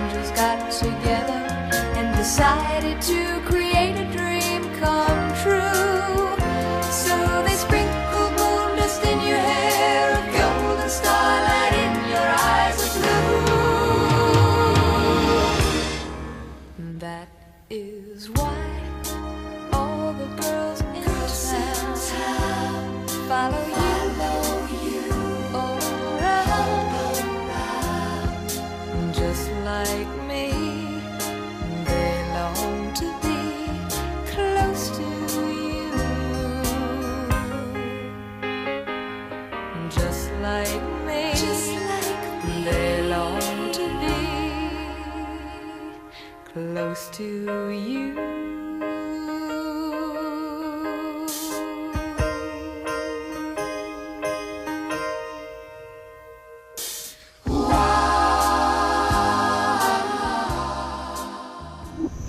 Primer movimiento.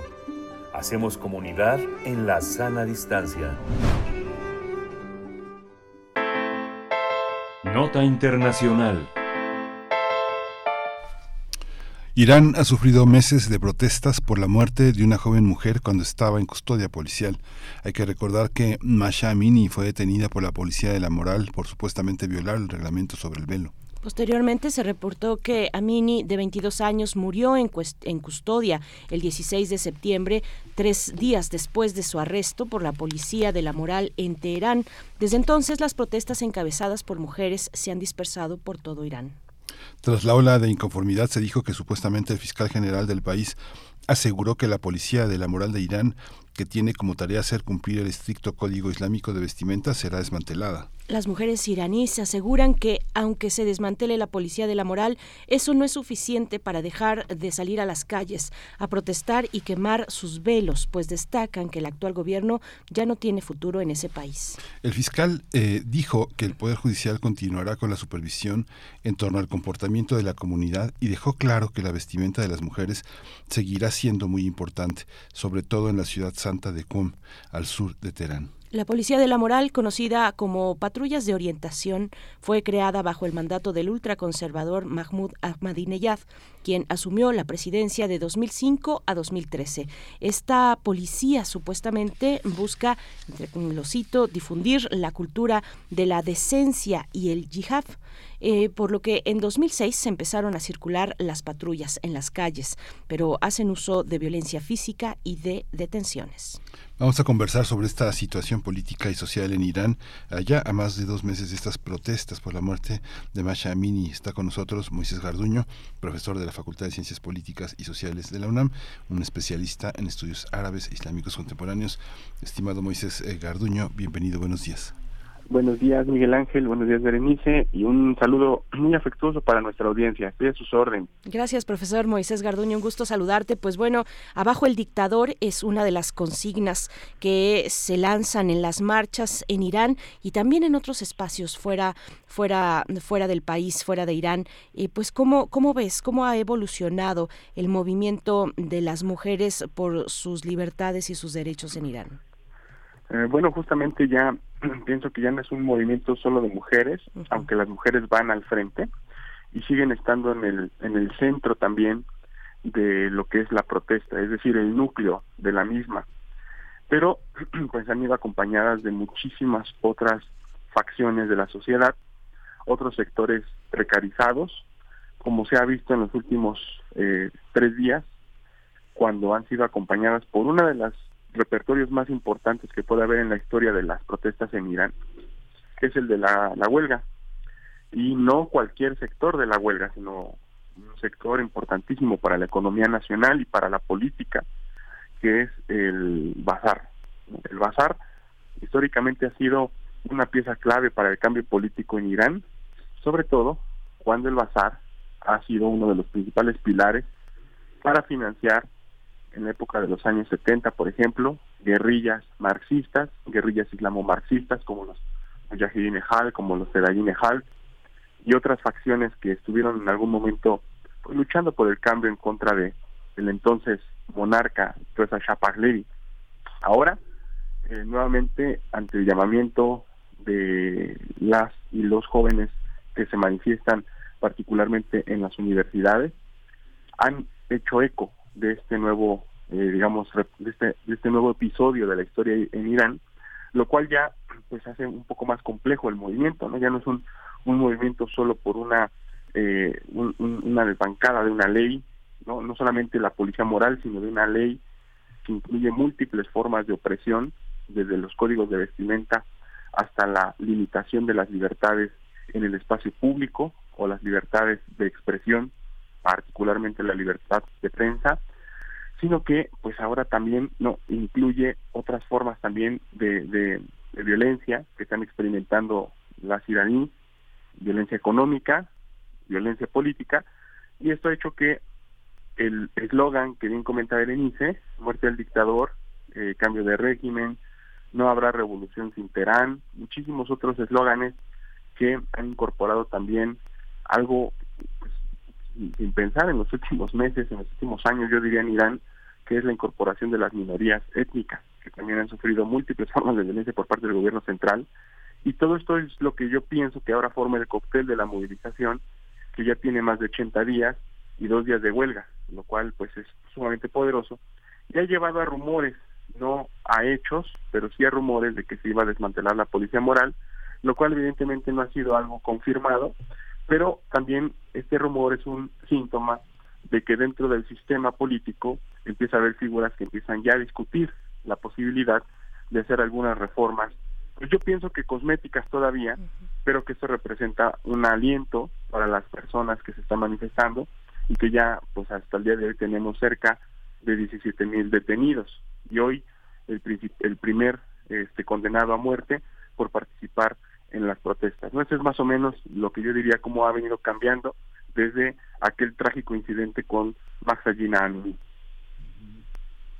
Hay un elemento, eh, Moisés, que yo, yo creo que se, yo no, yo he visto que se toca muy muy poco, inclusive en la prensa europea, que es eh, con la pandemia regresaron a sus casas muchos estudiantes eh, iraníes que estaban en Europa, incluso bueno, algunos se les, co- se les conocen como los bahá'íes, que son no, no musulmanes que estudian con muchas libertades en Europa, que llegan y que incluso son jóvenes que se pueden dejar la barba, por ejemplo, ¿no? Que como dicen los franceses, un árabe mal rasurado es objeto de desconfianza, ¿no? Hay una, una, una, consigna de ese tipo y muchos regresaron a sus casas y muchos ya no regresaron a sus planteles en Europa porque conservaron la educación a distancia.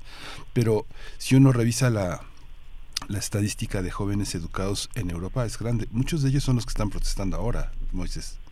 Bueno, son parte de, de este mosaico, aunque evidentemente la, la parte central, eh, digamos como que la parte que enciende la mecha, es una parte eh, joven, mayoritariamente universitaria. Cuando digo joven me refiero a personas entre 15 y 24 años, que, mm, que como decíamos anteriormente no experimentaron lo que fue la digamos la figura de los padres fundacionales de la República Islámica, no conocieron tanto a Khomeini como sus abuelos o sus padres, ¿no? Y que están hasta cierta forma desfasados de esa ideología con la cual nacieron y han venido creciendo, se han venido educando en las universidades del país. Esta es una de las principales, de los principales componentes de la protesta social. Y de ahí pasamos a la parte de las minorías y en esencial la kurda, la minoría kurda, que es esta minoría que vive en la frontera entre Irán e Irak y que ellos sí han pasado muchísimas cosas relacionadas, por ejemplo, con la prohibición de su idioma en el uso, digamos, de la cotidianidad, en el uso de las escuelas. Aunque la constitución iraní, por ejemplo, sí dice que es válido utilizar todas las lenguas que se hablan en el país, en la práctica esta medida constitucional no se lleva a cabo, sino más bien se les se les prohíbe hablar la lengua o incluso hay otras medidas, por ejemplo, para conseguir un trabajo en, el aparato gubernamental tienen que hablar farsi, ¿no? No no la- los documentos para llenar los formatos están en farsi, están en kurdo. Hay como muchas trabas, muchas limitaciones y evidentemente elementos de discriminación. Entonces, entre las minorías kurdas, la parte de las, los estudiantes universitarios y un factor muy importante que es el de el obrero en dos dividido en dos que es el obrero mal pagado y el obrero que vive en el sector informal tanto de la construcción como de otros sectores importantes de la economía iraní ahí yo pienso que tenemos básicamente los principales componentes. Hay una influencia de la diáspora sí evidentemente pero esta influencia me parece que es un tanto más mediática sobre todo de iraníes, no tanto que regresaron a Irán, como bien dice Miguel Ángel, en el caso de los bajáis es importante, pero hay, hay un mosaico también de la diáspora eh, iraní que vive, por ejemplo, y particularmente en Estados Unidos y Europa, que se divide, por ejemplo, entre los monarquistas, que son como el remanente de aquel gobierno de Reza Shah Pahlavi, que sigue pensando que el descendiente eh, todavía representante de la monarquía Pahlavi es la opción para Irán, otros que están en la eh, en la diáspora viviendo en Europa y en Estados Unidos, particularmente en Francia también, liderados por Marian Rayavi, que es una líder del movimiento de los combatientes del pueblo, que es considerada, pues fue considerada por Estados Unidos como un movimiento terrorista y después cuando llegó el gobierno de Obama lo sacaron de la lista ese movimiento y se le ha acusado directamente de colaborar con gente como Rudolph Giuliani, con gente como John Bolton, para intentar lo que ellos llaman un cambio de régimen en Irán. Mucha gente eh, los ve con cierto desprecio dentro de Irán, pero a pesar de todo son la organización más organizada de todo Irán, la más estructurada, por decirlo de alguna forma.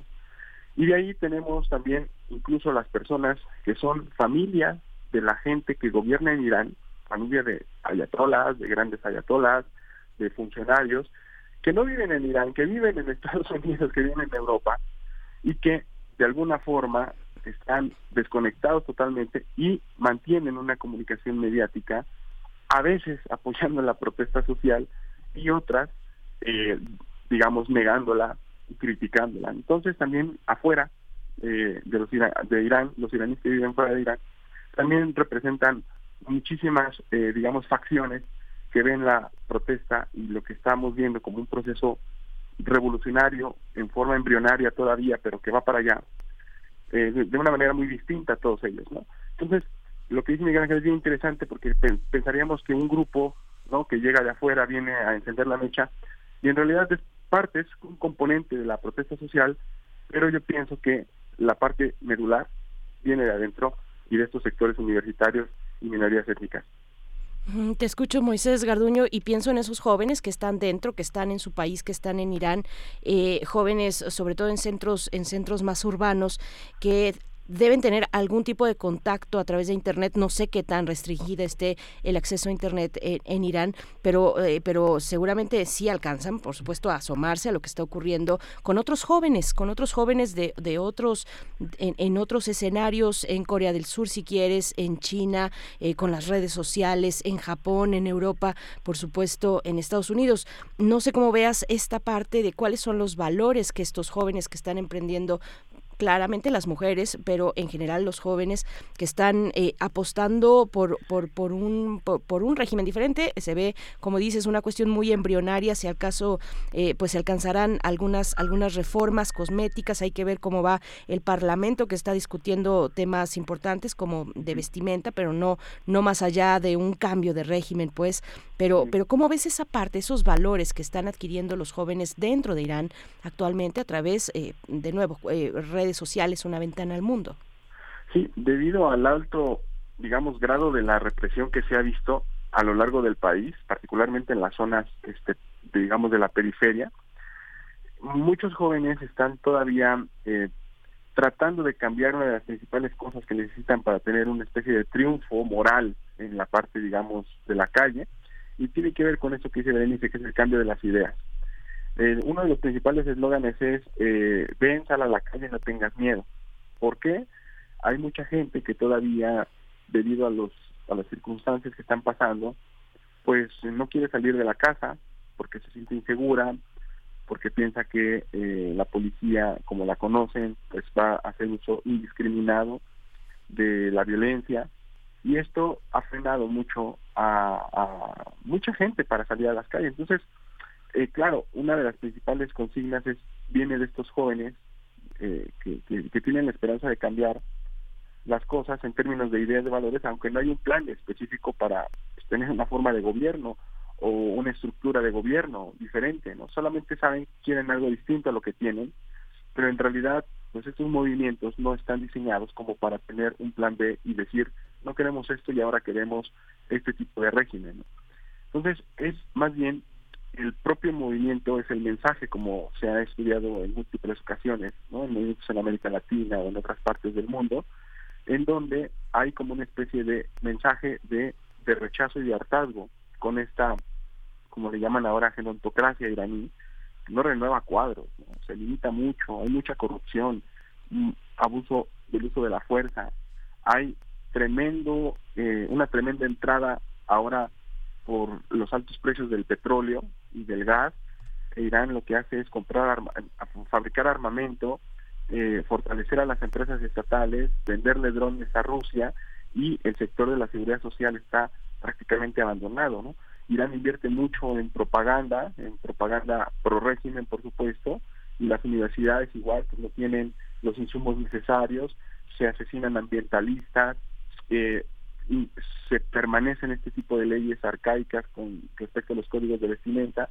Es decir, son estas ideas las que la gente intenta un poco cambiar, pero yo pienso que aunque los eslóganes van dirigidos hacia la élite gobernante, el principal, digamos, mensaje y donde está el éxito de la protesta social es en hacer que este mensaje llegue de manera transversal a todas las generaciones que ahorita conviven dentro de lo que es la República Islámica de Irán, que llegue a los jóvenes que están manifestándose hombro con hombro con las mujeres, pero que también llegue a las personas que no quieren salir de sus casas, a los más grandes que representan ahora un papel importantísimo en el país, porque bueno, Irán tiene un problema demográfico donde cada vez más el país está envejeciendo, esto también hay que decirlo, es, es una especie como de rescate de esta generación hacia esa generación que está a punto de quedar no solamente olvidada, eh, económicamente activa, sino eh, más bien sin pensiones, sin, cuidados, sin este tipo de atención médica, y esto es algo que los jóvenes están viendo ahora en este momento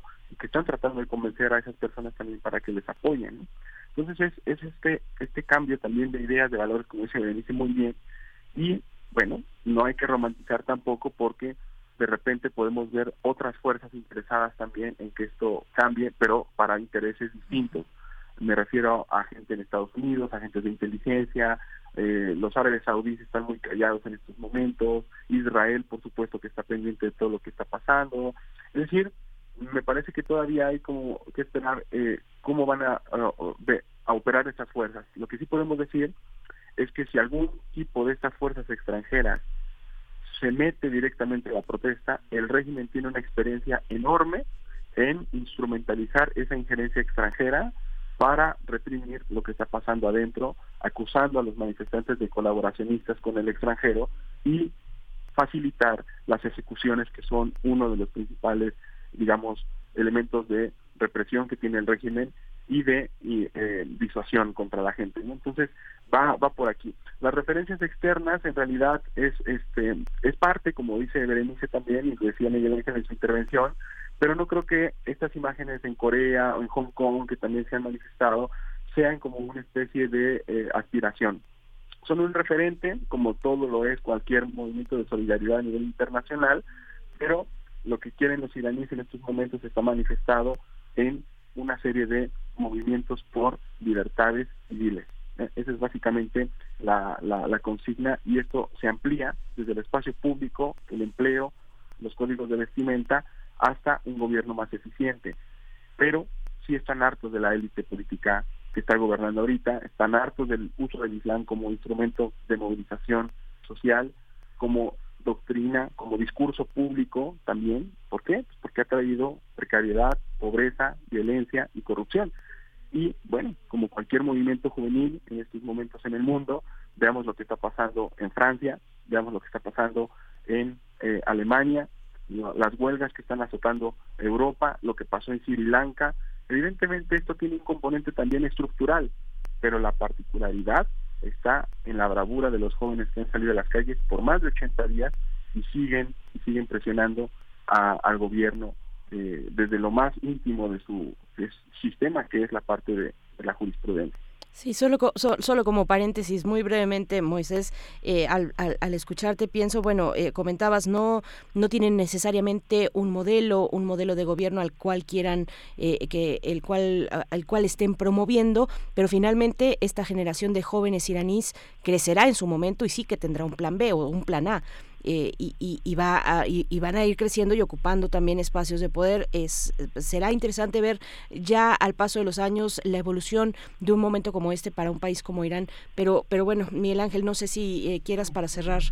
Eh, Total. Sí. Totalmente tu, de acuerdo. Tu micro, perdón.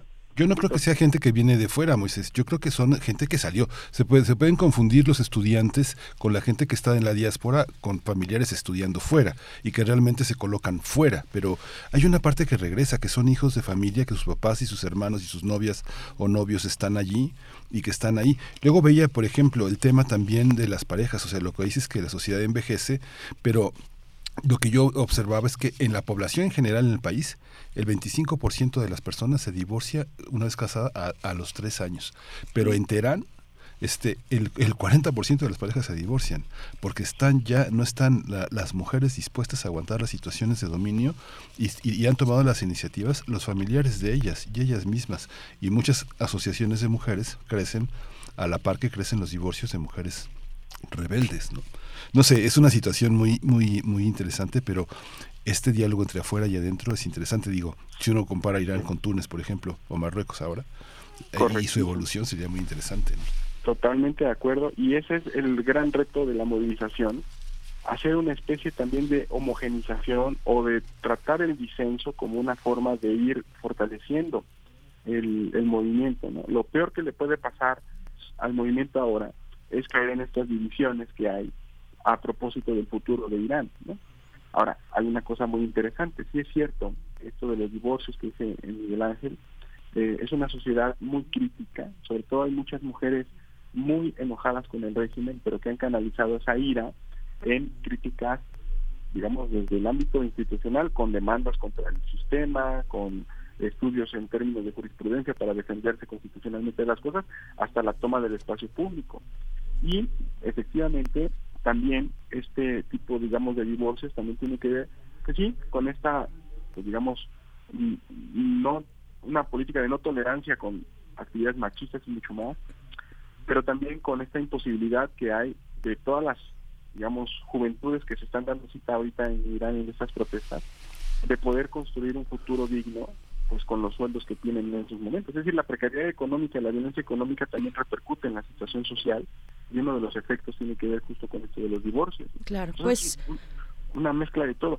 Y ya Sí. finalmente ya termino con esto, sí, es si la protesta no tiene efectos profundos con lo que está pasando ahorita, está destinada a tener un papel fundamental en el futuro cercano en Irán, porque esta generación tarde o temprano va a desempeñar un papel importante dentro o fuera de las instituciones y esta es una de las olas más grandes que esta generación está impulsando. La próxima, si aquí no hay algún arreglo con el gobierno, algún tipo de negociación, un desmantelamiento de leyes opresivas, etcétera, puede ser contraproducente en el corto o mediano plazo para Irán, que en realidad esa élite que está gobernando en 20 años va a estar mucho más débil porque viene la sucesión del líder supremo, la renovación de cuadros, que es muy es mínima en estos momentos, y también una presión más fuerte del extranjero. Entonces hay muchas cosas que se están moviendo en Irán y esta ola es muy importante para esos cambios en el futuro cercano. Pues agradecemos como siempre Moisés Garduño, profesor de la Facultad de Ciencias Políticas y Sociales de la UNAM, eh, este, este análisis, por supuesto, que seguiremos, si nos permites, más adelante eh, con otros temas también de Oriente Medio. Muchas gracias, Moisés. Hasta pronto. Y gracias a ustedes, eh, Berenice Miguel Ángel. Un abrazo fuerte a nuestra audiencia. Hasta, pronto. Hasta pronto. Vámonos al corte. Gracias, Radio Nicolaita, a las 9 de la mañana. Vamos al corte, volvemos.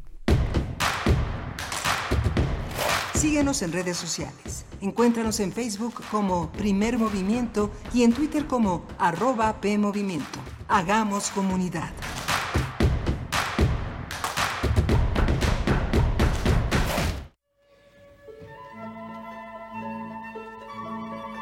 No deberían importar las creencias. Cuando menos una vez al año, deberíamos reunirnos para celebrar a la paz y a la fraternidad con el arte que une a la humanidad, la música. La Orquesta Filarmónica de la UNAM, en su programa 13 de la tercera temporada 2022, presenta su concierto navideño, en donde interpretará la obertura y marcha de la infancia de Cristo de Héctor Berlioz y la suite número 1 de El Cascanueces, opus 71 de Piotr Ilich Tchaikovsky. además de una selección de canciones navideñas, con la actuación del programa coral universitario. Directora coral, Patricia Carvajal. Director huésped, Rodrigo Sierra Moncayo. Sábado 10 de diciembre a las 20 horas y domingo 11 de diciembre a las 12 horas en la Sala Nezahualcóyotl del Centro Cultural Universitario. OFUNAM, tercera temporada, 2022.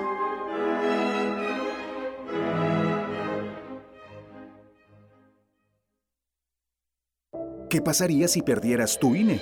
perdería el derecho al voto, No existiría mi identidad, perdería el derecho a la democracia. no podría hacer valer mi opinión. Sin mi INE no podría hacer nada porque me la piden en todos lados para todos los trámites. Si perdiste tu credencial o perdió vigencia, acude al módulo y actualízala. Haz tu cita en INETEL 804-33-2000 o en INE.mx. Mi INE es valioso porque me identifica y nos une. INE. Claro, en la fiesta te metes lo que sea para pasarla bien, pero en realidad, ¿sabes qué te estás metiendo? Muchas drogas químicas son elaboradas con ácido muriático, sosa cáustica y reticida. Ahora el narco añade fentanilo para engancharte desde la primera vez. El fentanilo mata. Es 50 veces más potente que la heroína. 200 personas mueren al día por su consumo. No te arriesgues. No estás solo. Si necesitas ayuda, llama a la línea de la vida, 800-911-2000. Secretaría de Gobernación. Gobierno de México. ¿Sabes qué tienen en común? El polvo de una estrella durmiente, el moco de King Kong o el enano más alto de todos. Pues que a todos los puedes encontrar en la radio. Solo tienes que decir las palabras mágicas. ¡Hocus Pocus! Para tus orejas y escúchanos todos los sábados a las 10 de la mañana por Radio UNAM. Experiencia sonora.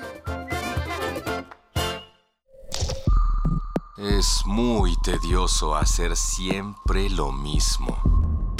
No dejes que el aburrimiento apague tu imaginación. Escucha Escaparate 961 con los eventos culturales del momento. Viernes a las 15:15 horas por Radio UNAM. Entretenimiento y cultura. Radio UNAM. Experiencia sonora.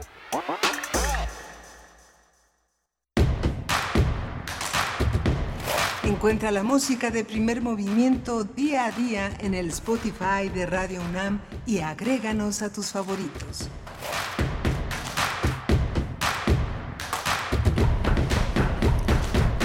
Hola, buenos días. Ya son las 9 de la mañana con 4 minutos de este jueves 8 de diciembre. Vamos a estar aquí eh, hasta las 10 de la mañana en compañía de Rodrigo Aguilar en la producción ejecutiva, de Arturo González en los controles técnicos, de Antonio Quijano en la, en la coordinación de noticias y de mi compañera Berenice Camacho al frente de la conducción. Buenos días. Miguel Ángel Quemain, muy buenos días, buenos días a la audiencia de Primer Movimiento de Radio UNAM, que está muy activa, por supuesto, con el tema del maíz transgénico, el que el glifosato que va, mm, pues necesariamente ahí pegado con la cuestión del, del maíz transgénico y bueno, esta conversación que tuvimos la hora anterior con Cristina Barros, investigadora de la cocina tradicional mexicana, que muchos de nuestros radioescuchas la leen además en la jornada, es lo que nos comenta por acá Edel Jiménez, dice los organismos genéticamente modificados y sus patentes ensombrecen el futuro de la humanidad del planeta mismo.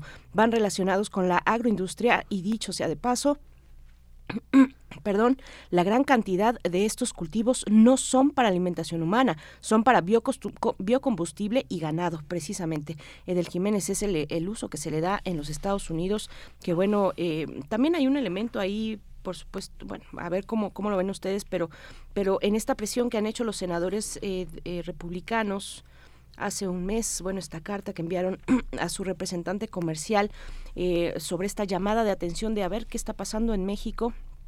Hay que revisar qué es lo que está pasando en México con estos anuncios, con este eh, pues ultimátum, estas fechas que se tienen eh, y que bueno al parecer entonces ya en este contexto se van a ampliar, pero que se tenían para 2000, para 2024, a ver si no me estoy equivocando, pero para 2024 pues la intención era que llegáramos a la prohibición total en enero de 2024.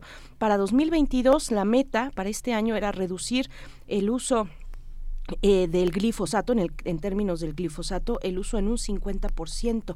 En el mundo se utilizan más de 800 mil toneladas al año de glifosato. Bueno, pues hay algunos, algunos elementos. Vamos a seguir con esta conversación. Hay varios, varios comentarios, pero vamos a seguir esta conversación precisamente con el doctor Alberto Betancourt, que en la mesa del día pues nos hablará de ello, las presiones extranjeras y también las presiones internas para permitir el glifosato y el maíz transgénico en nuestro país.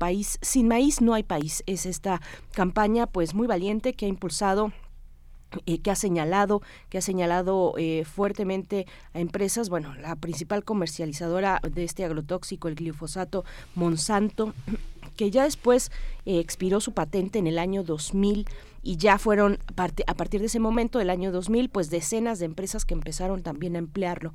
El, eh, el glifosato este agrotóxico que pretende quitar esto que conocemos como maleza eh, eh, estas estas plantas que que se dan en torno a, a los cultivos y que tienen una función además hay que decirlo y según según las pues todas las investigaciones que, que ha realizado mencionábamos eh, por ejemplo a Chapingo la autónoma de Chapingo tienen una función eh, estos eh, estas pequeñas hierbas eh, dan eh, por ejemplo mantienen la temperatura del suelo eh, más adecuada a los cultivos proporcionan materia, materia orgánica a veces incluso nitrógeno a los cultivos evitan una excesiva evaporación de la humedad en el suelo tienen una función. Y bueno pues acaba con todo el glifosato. Bueno pues esa es ese es una un tema que estaremos conversando con el doctor Alberto Betancourt Miguel Ángel Sí, muy interesante toda esta toda esta continuidad de, muy interesante de, del manejo que se tiene de, este, de este tema. Acabamos de hablar también con Moisés Garduño que fue muy muy interesante la conversación sobre el tema en Irán. Ha ido cambiando el estado de la sociedad iraní, las mujeres son el motor de esta fuerza, sin embargo también hay otras fuerzas que entran, familias muy poderosas que controlan las grandes unidades de almacenamiento como Dropbox, eh, eh, la nueva llegada de este de eh, un- uno de los grandes eh, arquitectos de la, de, la, de la tecnología en Twitter, que este Osmat Kasmani, que también es uno de los grandes empresarios que ahora estará al frente de Google, que es el, el, intercambio de mensajes más fuerte, el inter- la, factura de, de Qualcomm, que hace muchísimos equipos de cómputo, que es una sociedad que está mu- muy penetrada por la tecnología desde esa parte y la creciente eh, aparición de sociedades, de organizaciones que apoyan esta dignificación de la mujer. O sea, no, no vamos a tener hijos hasta que esta familia, eh, hasta que en esta familia no haya violencia. Es como una de las consignas muy fuertes que también ha reducido la, natalidad, la- eh, el negarse como jóvenes a formar una familia hasta que no haya la garantía de paz y de armonía en el territorio de la pareja, que es un territorio muy fuerte en ese país, ¿no? Claro, bueno, porque además eh, la cuestión del- de, de la tutela eh, pues no recae en, en las mujeres, no. recae en las mujeres. Eh, es una discusión también que, que se tiene ahora con Qatar, que está abierta al mundo a través de- del Mundial de Fútbol. Eh, hay, hay un reclamo por parte de las mujeres. Ellas tienen un tutelaje sobre ellas, eh, sus maridos, sus padres, sus hermanos. Alguien tiene que tomar decisiones importantes en la vida como con quién casarse. Cuando, por ejemplo, los hombres eh, tienen por ley la posibilidad de, de tener no una, sino varias esposas, ¿no? La poligamia está permitida para los hombres en, en Qatar, en el caso de Qatar. Este, y, y no pueden, no, no, no tienen eh, pues esa, esa tutela sobre, sobre los hijos, las mujeres catarís. eh, tienen, eh, eh, sí tienen un, un cierto poder cuando se trata de algunos documentos oficiales, pasaportes, cartilla de identidad y demás pero no en otros, no en otros. Y bueno, pues es, es parte de lo que de lo que se asoma, de lo que se asoma en Medio Oriente. eh, y bueno, como lo que ustedes quieran también ir aportando en redes sociales, ya, ya, ya vamos con el tiempo medido, así es que vámonos mejor de una vez con la poesía necesaria porque ya llegó el doctor Alberto Betancourt. Es hora de Poesía Necesaria. Pues hoy la poesía es para Perú. La poesía es para Perú, para acompañar este momento tan complicado que le duele a Perú y le duele a toda, a toda América Latina. Eh, la escritora Blanca Varela, de las voces poéticas más destacadas del Perú y de la región también latinoamericana, limeña, nació en 1926, murió en el 2009. La UNAM publicó el material de lectura de Blanca Varela, se encuentra dentro de la UNAM, y en la nota introductoria, Perla Suárez y José Luis Sierra mm, describen a Blanca Varela de esta manera que, que quise compartir con ustedes. Le dicen, poeta de equidistancias contradictorias, impredecible y sorprendente, levanta una atmósfera de credibilidad cándida y certera al lograr que la palabra que nos cerca, nos retenga, nos sacuda, nos sacuda, nos derrumbe, nos extasíe y nos empuje a llegar sin darnos cuenta a las raíces de su dolor más íntimo, el más oculto. Blanca Varela fue una poeta humana y humanista a la que debe leerse sin hacer otra concesión que doblegarse ante la fuerza telúrica de su lenguaje. Es lo que vamos a encontrar en el material de lectura de Blanca Varela en la UNAM y les voy a compartir eh, precisamente un poema de esta escritora peruana, limeña, eh, pensando en Perú, pensando en Perú es que proponemos la poesía de esta mañana, en la música, una gran peruana también, o la composición destacada de Chauca Granda, La Flor de la Canela, pero en esta versión con la hermosa voz además de Caetano Veloso. Vamos entonces con eh, la poesía de Blanca Varela que se titula Vals. Vals. No he buscado otra hora, ni otro día, ni otro Dios que tú. Laberinto, pirámide de humo, altura que canta, pozo que amenaza, tierra de abismo, primavera ciega. La soledad nos une en la humedad del guisante, en la hinchazón de la ola, en el sudor de la raíz.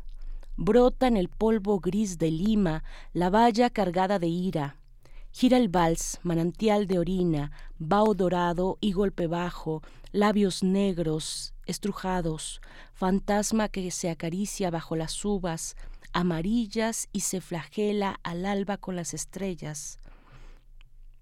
Haciendo y caigo al fondo de mi alma que reverdece agónica de luz y mantada de luz.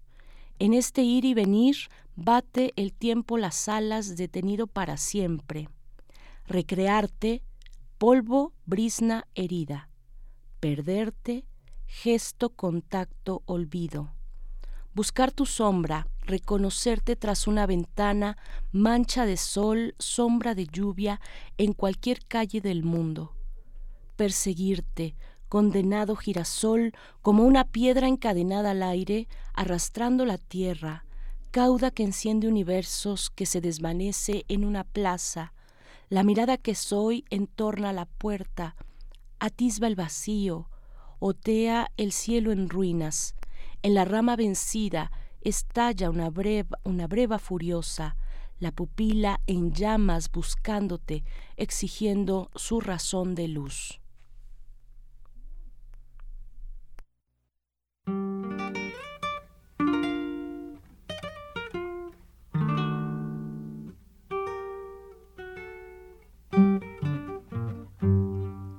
Déjame que te cuente, limeño. Déjame que te diga la gloria del ensueño que evoca la memoria del viejo puente del río y la alameda. Déjame que te cuente, limeño ahora que aún perfuma el recuerdo, ahora que aún se mece en un sueño el viejo puente, el río y la alameda, jazmines en el pelo y rosas en la cara, airosa caminaba la flor de la canela derramaba lisura y a su paso dejaba aromas de mistura que en el pecho llevaba. Del puente a la alameda, menudo pie la lleva por la vereda que se estremece al ritmo de su cadera. Recogía la risa de la brisa del río y al viento la lanzaba del puente a la alameda. Déjame que te cuente, limeño. Ay, deja que te diga, moreno, mi pensamiento. A ver si así despiertas del sueño, el sueño que entretiene, moreno, tu sentimiento. Aspira de la lisura que da la flor de canela adornarla con jazmines matizando su hermosura. alfombra de nuevo el puente y engalanar la alameda, que el río acompasará su paso por la vereda. Y recuerda que jazmines en el pelo y rosas en la cara, airosa caminaba la flor de la canela derramaba lisura y a su paso dejaba aromas de mistura que en el pecho llevaba. Del puente a la alameda, menudo pie la lleva por la vereda que se estremece al ritmo de su cadera. Recogía la risa de la brisa del río y al viento la lanzaba del puente a la alameda. Primer movimiento. Hacemos comunidad en la sana distancia. Son las 9 con 18 minutos. Hacemos una pausa dramática antes de la mesa de los mundos posibles para compartir con ustedes más cortesías, más cortesías para ir al teatro, Teatro Bar El Vicio. Eh, se trata, bueno, primero decir que de las cortesías anteriores todavía tenemos para el show de esta noche, jueves 8 a las 9.30 horas, el show de Inferno Social Club y van otras nuevas, eh, nuevas cortesías, nuevos shows. Eh, se trata de tres pases dobles para La Madre Vale Madre, una función del el viernes 9 de diciembre a las, a las 21.30 horas, a las 9.30 de la noche, y también tres pases dobles para Noches de Broadway. Eh, la función es la del domingo 11 a las 7.30 pm. Ambas, ambas cortesías, bueno, ambos eventos se van a través también de nuestro teléfono, se van a través de nuestro teléfono 55 55 36 89 89 55 55 36 89 89 tanto los tres pases dobles para La Madre Vale Madre mm, viernes 9 y los tres pases dobles para Noches de Broadway domingo 11 vayan marquen y saluden también a Antonio Quijano que quien estará contestando el teléfono. Vámonos vámonos con la mesa del día. Mundos posibles con el gusto de recibirte en esta mañana de jueves, doctor Alberto Betancourt, aquí en la cabina de FM. Bueno, no recuerdo cuándo fue la última vez, por supuesto antes de la pandemia, pero debió ser entonces marzo que no nos veíamos. ¿Estoy en lo correcto o, después nos vimos también en otra ocasión? Berenice, ¿qué tal? Buenos días, Miguel Ángel. Qué gusto estar aquí en la cabina de Radio UNAM. Después de mucho tiempo, yo tampoco tengo precisa la fecha, pero pues creo que prácticamente desde que empezó la pandemia, o sea, tiene ya mucho rato y pues la verdad da mucho gusto volver a estar aquí en esta parte del campus universitario que es Radio UNAM y que pues es un lugar tan especial, ¿no? Con, con tantas resonancias. Una extensión del campus universitario que se encuentra en Colonia del Valle y bueno, ya veníamos eh, un poco calentando este tema también con Cristina Barros eh, Valero, que, nos compartió sus consideraciones sobre la prohibición del maíz transgénico en México. Y hoy hablaremos contigo, Alberto Betancourt, de eh, precisamente este tema. Sin maíz no hay país, las presiones extranjeras e internas también para permitir el glifosato y el maíz transgénico. Te escuchamos, Alberto Betancourt. Gracias, Berenice. Pues tengo la impresión de que estamos viviendo en un momento particularmente importante en el que hay varios actores sociales que están ejerciendo una fuerte presión para tratar de levantar las limitaciones que se han impuesto al uso del glifosato y al maíz transgénico. Escuché hace un momento con mucho cariño, por supuesto, a la eh, doctora Cristina Barros, eh, la conversación que ya se tuvo. Yo voy a, a ir en la misma línea, por supuesto aunque yo quisiera enfatizar la, parte política y el momento específico en el que estamos viviendo, creo que hay varios actores que están hoy presionando al gobierno mexicano para revertir estas limitaciones. Eh, entre estos actores podemos mencionar, eh, por ejemplo, al secretario, al, al jefe del Departamento de Agricultura, lo que vendría siendo el secretario de Agricultura de los Estados Unidos, Tom Vilsack, quien acaba de realizar recientemente una visita a nuestro país y manifestó al presidente de la República lo que él considera dos preocupaciones que le parecen muy importantes. La primera tiene que ver con el empleo del glifosato, que él considera que es indispensable para que la agricultura pueda funcionar bien, y la segunda tiene que ver con el asunto de la importación del maíz amarillo. Esta reunión con el presidente pues tiene una enorme importancia porque la fuerza que tiene el Departamento de Agricultura de los Estados Unidos en México debido al Tratado de Libre Comercio pues es enorme. Eh, tiene, tiene un peso muy grande porque está muy vinculado con muchos intereses económicos de grupos, de grupos empresariales en nuestro país.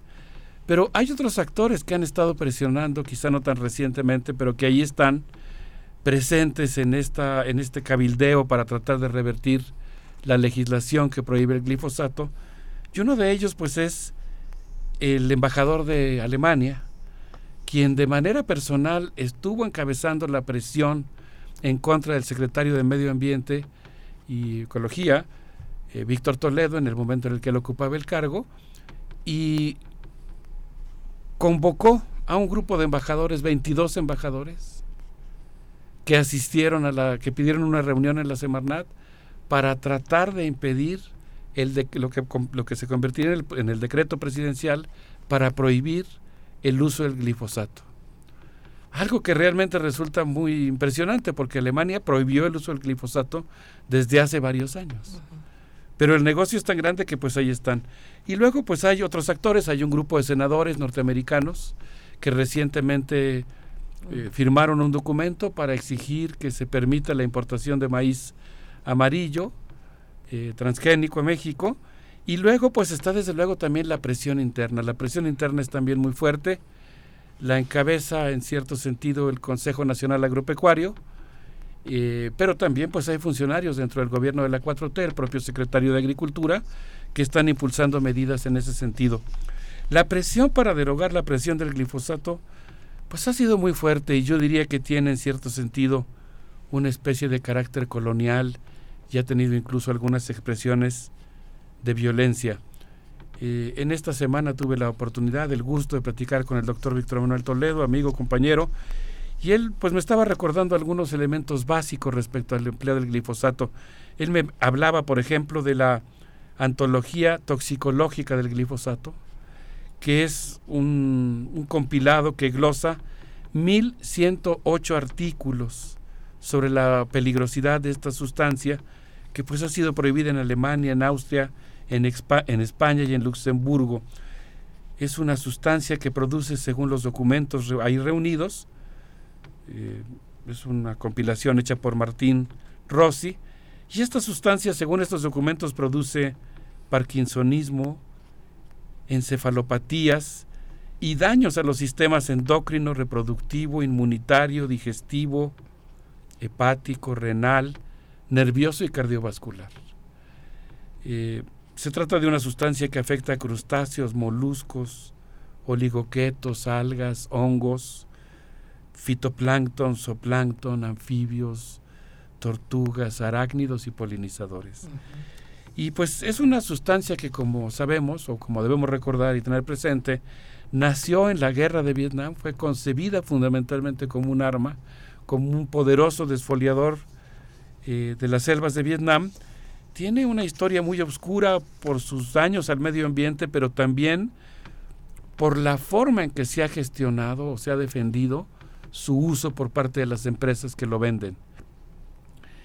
Y en el caso particular de México, pues yo recordaba este episodio que, que, fue muy fuerte porque el embajador de Alemania convocó a una reunión en la que amenazó que iba a llegar a la Secretaría de Medio Ambiente con 80 embajadores. Con 80 embajadores para argumentar en favor del empleo del glifosato. Es decir, se trató de un acto en el que eh, este diplomático de un país con el que tenemos tantos lazos amistosos, fraternos, tanto que aprender mutuamente, etcétera, pero que en este caso en particular, pues estaba haciendo una gestión encaminada a permitir el uso de una sustancia que es altamente dañina para el medio ambiente. Finalmente él llegó a la reunión con 22 embajadores. Y en una actitud que yo diría que podemos considerar en muchos sentidos colonial, ¿no? un grupo del cuerpo diplomático que está acercándose a nuestro país tratando de imponer su punto de vista, pues insistió en el uso del glifosato. Y creo que la reunión, por lo que he podido eh, recopilar de personas que estuvieron presentes, pues básicamente estuvo marcada por las preguntas iniciales en la que el embajador preguntó por qué México estaba prohibiendo el glifosato y la respuesta, así inició la conversación, fue pues más o menos por las mismas razones por las que las prohibió Alemania, ¿no? Es decir, por los graves daños que está provocando a la salud humana, pero también a los suelos, al aire, a las aguas. La, la embestida para eh, sostener eh, el empleo de esta sustancia fue muy fuerte. Nosotros debemos recordar que incluso pues incluyó algunas eh, agresiones en contra del entonces secretario Víctor Manuel Toledo, recordemos el, el hecho muy lamentable que ocurrió en su casa en el que se esparció un polvo blanco muy, muy parecido al, al glifosato. Y la presión sigue siendo extraordinariamente fuerte. A mí me llamó mucho la atención el hecho de que pues eh, recientemente eh, en esta en este cabildeo por parte de los del gobierno norteamericano pues se volviera a insistir en este tema. Eh, yo debo decir, y creo que esta es la parte más esperanzadora, más importante, que por parte del subsecretario de Agricultura, Víctor Suárez, que sin lugar a dudas un gran defensor del medio ambiente, de los intereses de las comunidades campesinas, por parte de CONACID y por parte de diversos equipos que están trabajando al interior del gobierno federal y que han tenido la sensibilidad de establecer una cierta alianza con, con, campesinos, con movimientos eh, ecologistas, eh, se ha desarrollado un programa que se llama Pies Ligeros. Yo espero que en los próximos días o semanas tengamos oportunidad de platicar con dos queridos amigos míos, Quetzal Argueta e Iván González, quienes entre otros compañeros están impulsando este programa que está destinado a detectar, potenciar a todos los agricultores que están trabajando de manera agroecológica, sin usar pesticidas altamente peligrosos y que pues eh, tienen la eh, tienen ya un registro muy amplio y muy sorprendente para bien de muchísimos productores que están trabajando pues sin utilizar el glifosato. Obviamente se trata de comunidades que están muy organizadas, que trabajan de manera comunitaria principalmente y que están dispuestos pues a hacer el esfuerzo económico, organizativo, productivo que se requiere para prescindir de este de esta sustancia. Eh, me ha tocado escuchar tanto en aquel momento como recientemente al empresario Bosco de la Vega diciendo que si dejamos de usar el glifosato pues prácticamente vendrá el apocalipsis, regresaremos a, una era de barbarie, eh, que no hay ninguna solución posible, que, es que se puede llegar a limitar pero que se requiere que se haga en escalas muy prolongadas, en plazos muy prolongados. Eh, el decreto que emitió el presidente de la República continúa vigente y yo creo que es muy importante, yo no pude averiguarlo en estos días, creo que no lo tenemos claro, cuál es la instancia del gobierno federal que está estableciendo el cumplimiento, que está vigilando el cumplimiento del decreto y que está estableciendo las cuotas de importación de glifosato que se pueden importar a nuestro país. Eh, según el decreto, pues la idea es que se va a ir reduciendo paulatinamente su importación hasta llegar a cero en diciembre de 2024. En varias conferencias de prensa, particularmente la del 22 de noviembre y la del 29 del mismo mes, el presidente de la República ha hecho algunos comentarios que a mí me han preocupado un poquito en el sentido de que no queda claro si esas limitaciones eh, van, a van a persistir. No sabemos cuál es el monto de lo que se está permitiendo importar, pero ha hecho dos comentarios en el sentido de que continúa vigente el decreto, pero que habrá flexibilidad y se seguirá permitiendo su uso por dos años más, que es lo que plantea el decreto. Pero ha habido un problema adicional que podemos comentar si quieres, Berenice, después de la pausa, que ha consistido en el hecho de que eh, recientemente la senadora eh, Ana Liria Rivera presentó una iniciativa en contra del uso de nueve pesticidas peligrosos, entre ellos estaba incluido el glifosato, y básicamente pues eh, esta iniciativa de ley lo que planteaba es que se le diera que que ya no solamente hubiera un decreto, sino que ahora hubiera una ley que prohibiera estas sustancias peligrosas y que se permitiera que la eliminación total planteada por el decreto quedara respaldada jurídicamente más allá del término del gobierno del presidente Andrés Manuel López Obrador. Y eso desató una verdadera tormenta en el Senado de la República, de la cual si quieres pues podríamos hablar después de, de escuchar algo de musiquita, si les parece bien, Berenice Miguel Ángel. Vamos a ver música. Vamos con música. ¿Qué, qué vamos a escuchar? Les quiero proponer que escuchemos Son de Barranca con esto que se llama El Cupido, pensando en nuestro amor a la tierra, el amor al agua, a las montañas, a las cuevas y desde luego a las plantas, a los bosques eh, y a nuestros alimentos. Vamos con ello.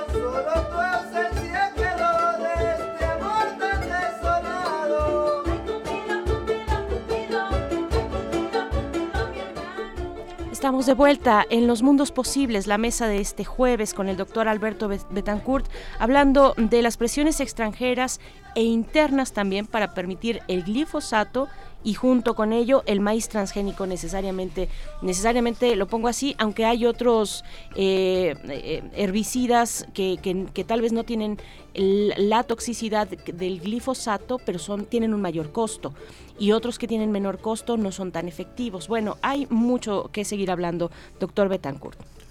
Sí, hay mucho que seguir hablando y en relación a esta iniciativa que intentaba prohibir los eh, nueve pesticidas más peligrosos, hay algunos que son peores todavía que el glifosato.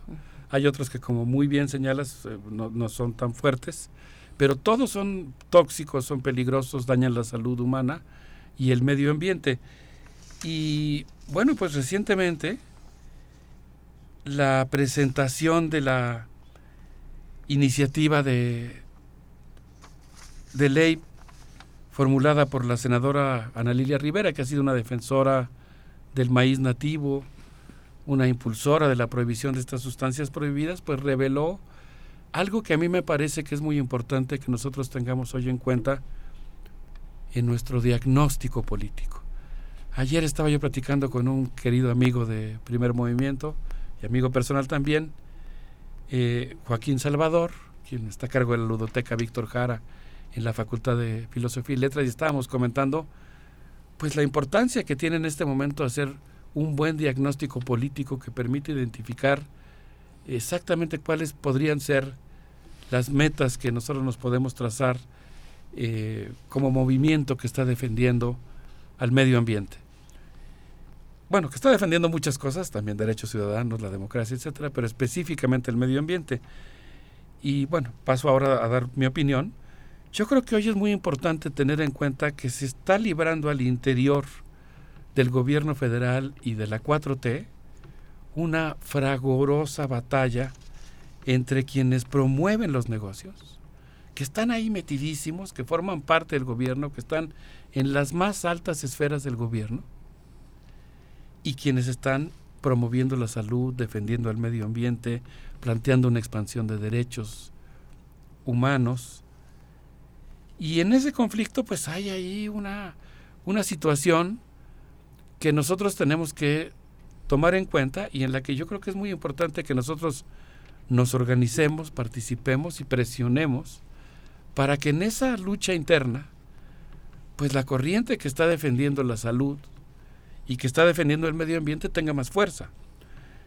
Yo pienso, por ejemplo, cuando, cuando ocurrió el tema del glifosato, el que yo hablé hace un momento, pues allí había muy claramente algunos impulsores dentro de la 4T que estaban promoviendo la continuación del uso del glifosato. Estaba, por ejemplo, en aquel entonces Julio Scherer, estaba Alfonso Romo, desde luego el secretario de Agricultura, que es un promotor de este modelo que está muy vinculado con, con el Tratado de Libre Comercio y con la conversión del territorio mexicano en una zona de, de agroexportación y en, y en la formación de desiertos verdes de monocultivos.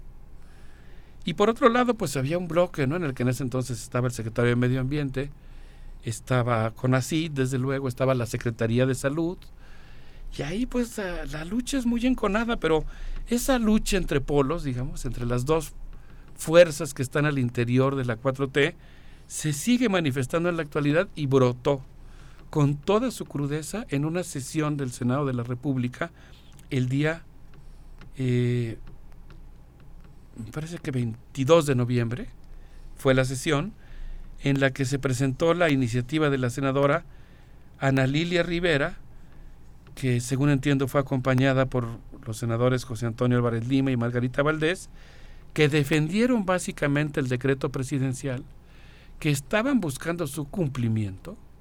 Es algo que ya está dictado y que tiene que cumplirse. Y ahí es donde yo digo que nosotros tenemos que ser muy vigilantes de que se cumpla lo establecido en ese decreto para que en los próximos dos años de manera efectiva se siga reduciendo el, lujo, el, uso del glifosato y la importación de maíz amarillo transgénico.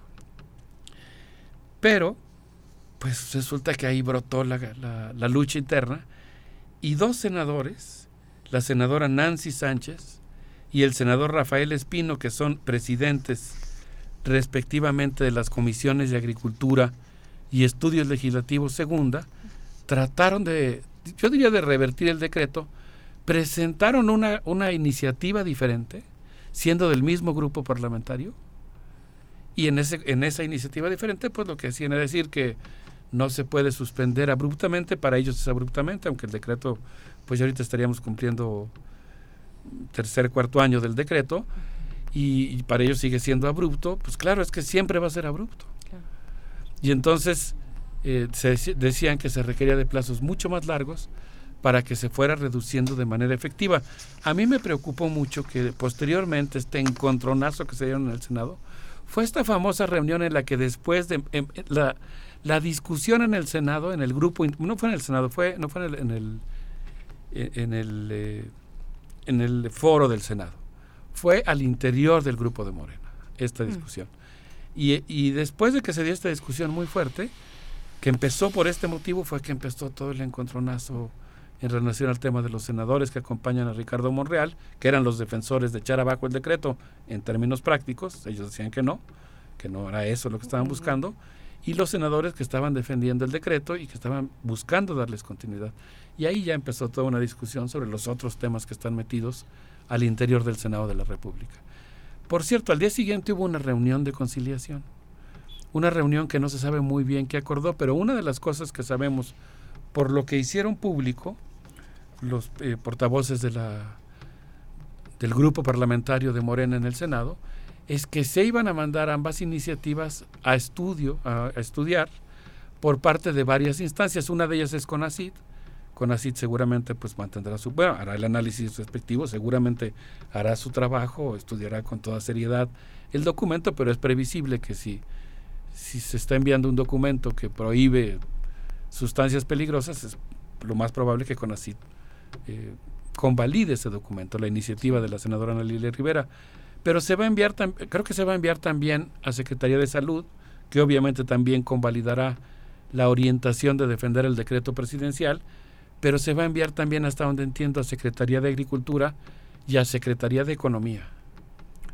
Y ahí, pues, digamos, si, nos atenemos a las tendencias, pues lo más probable es que se van a oponer a la iniciativa que prohíbe las sustancias peligrosas y defenderán pues alguna modificación o la iniciativa contraria, que es la que plantea que se requiere de un plazo mucho más largo para eh, ir eh, eliminando el uso de estas sustancias.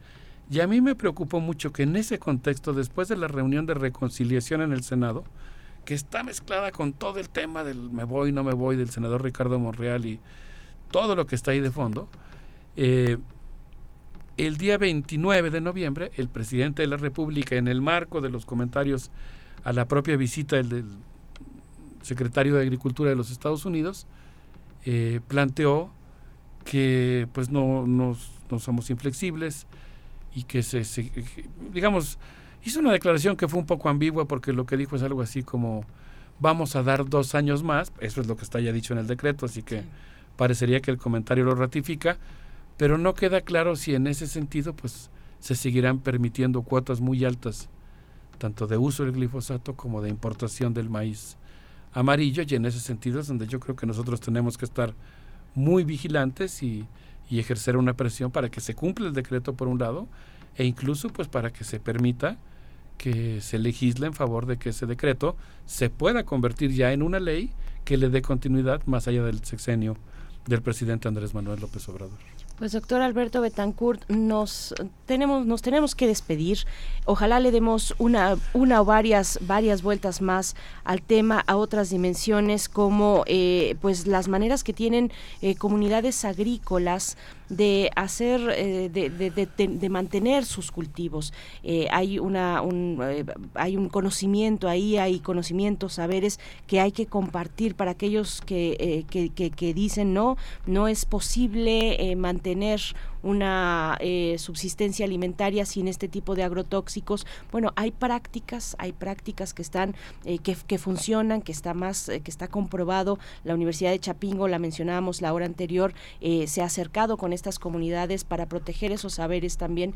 En fin, nos tenemos que retirar, solamente decir que Cristina Barros, la doctora Cristina Barros, nos envía una, una información, una infografía, porque nos está escuchando, una infografía sobre eh, las cuatro principales compañías de pesticidas, la BAF, eh, la Bayer también, por supuesto, que vamos a compartir en redes sociales porque ya no tenemos ahorita el tiempo para, para describirla y comentarla, pero sí queremos por lo menos que la audiencia la conozca y que después eh, podamos volver sobre, sobre la cuestión.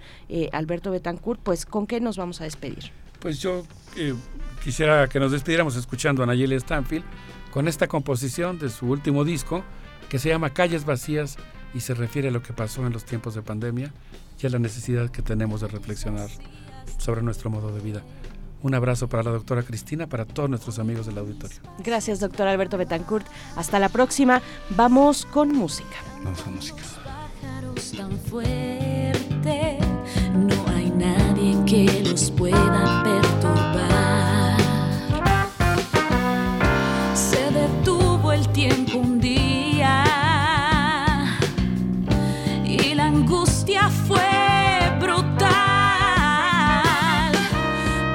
fue por la soberbia que escalamos a la cima del final.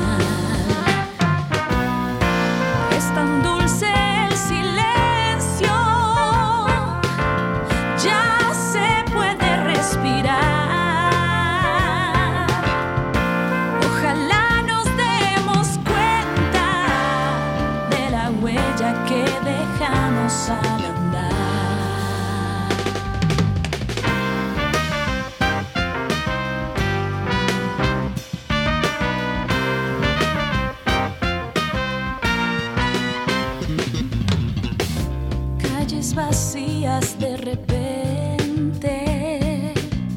Oigo mis pasos nada más. Cantan los pájaros tan fuerte.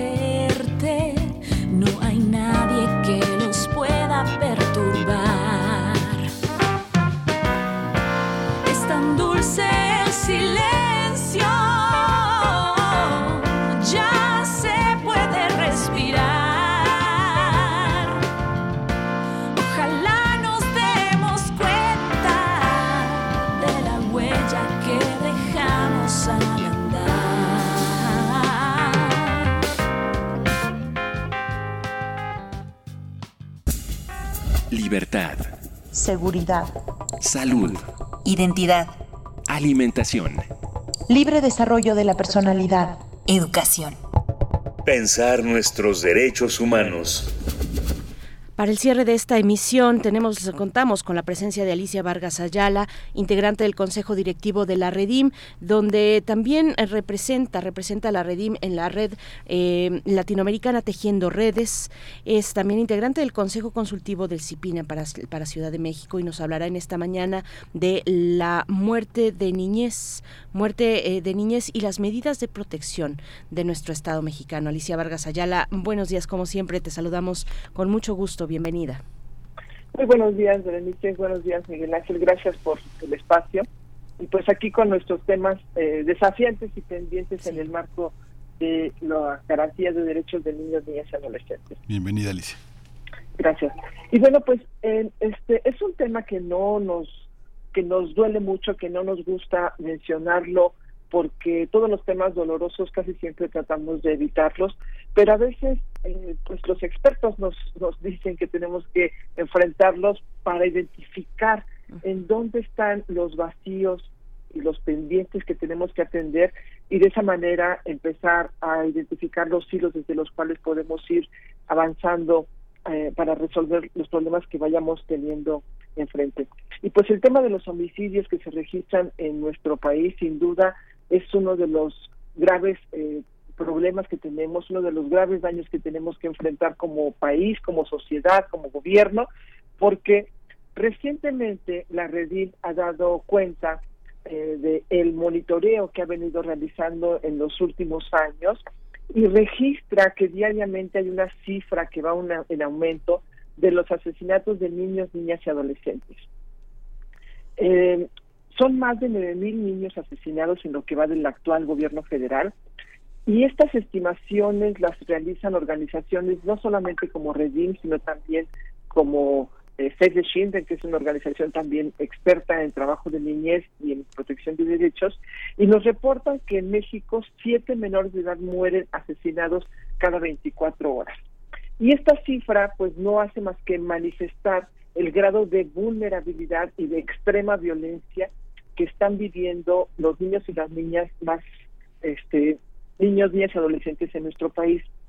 Esto sería eh, sin duda un síntoma de esta guerra contra la delincuencia organizada que se vive desde hace años y nos han comentado, por supuesto, expertos como Juan Martín, Juan Martín Pérez García, que es el, el director eh, ejecutivo de Tejiendo Redes Infancia, eh, o, directores como la directora de, de, de, incidencia de Save the Children, Nancy, y nos comentan que el homicidio de infantes no puede verse como un delito aislado. Y no se puede ver así porque el, el homicidio de niños, tal como se ha venido registrando, pues va de la mano con otros eh, con otros delitos de alto impacto como es la desaparición infantil, la explotación infantil y los feminicidios. Del 1 de diciembre de 2018 al 30 de septiembre de 2022 se han registrado 9.213 niños, niñas y adolescentes. Estos menores entre 0 y 17 años son cifras de homicidios dolosos, es decir, intencionales, y se incluye también los culposos, es decir, por accidente o por negligencia. Eh, las organizaciones civiles han documentado que, las autoridades han intentado maquillar estos homicidios infantiles con la categoría de culposos en las últimas fechas, por lo que ahora suman ambos delitos en una sola cifra. Personas como los personajes de, integrando la Secretaría, la Secretaría Ejecutiva del Sistema Nacional de Protección de Niños, Niñas y Adolescentes, el Sistema Nacional, pues todavía no han podido darnos una respuesta oficial, ya que principalmente no tienen un asignado en el área correspondiente. Así que no hay un vocero que pueda dar cuenta de lo que está, eh, de la estrategia que se pudiera estar haciendo o de las acciones que se podrían estar generando. En, en el tema de la guerra contra el narco, los homicidios de menores de edad en México, nos, eh, no, no solo un problema del gobierno actual, sino ha sido un problema desde el año 2006 con la declaración de la guerra al narcotráfico hecha por el, el presidente, expresidente Felipe Calderón, y los delitos de acto impacto no solo se dispararon, sino también modificaron su composición. Entre 1980 y 2002, los homicidios con arma de fuego representaban dos de cada diez en promedio. Hoy este delito representa siete u ocho de cada diez, dependiendo de la entidad en la que estemos haciendo el análisis. Anteriormente este delito se registraba casi en su totalidad en zonas urbanas, mientras que ahora se ha expandido por todo el territorio mexicano. Expertos como Nancy Ramírez, ya la mencionaba yo, la directora de incidencia de Save the Children, pues ponía el dedo en el renglón en el año 2015, en el que la organización empezó a detectar concretamente el incremento de homicidios de niños, niñas adolescentes en México, y esto va relacionado con el contexto de violencia que impera en el país.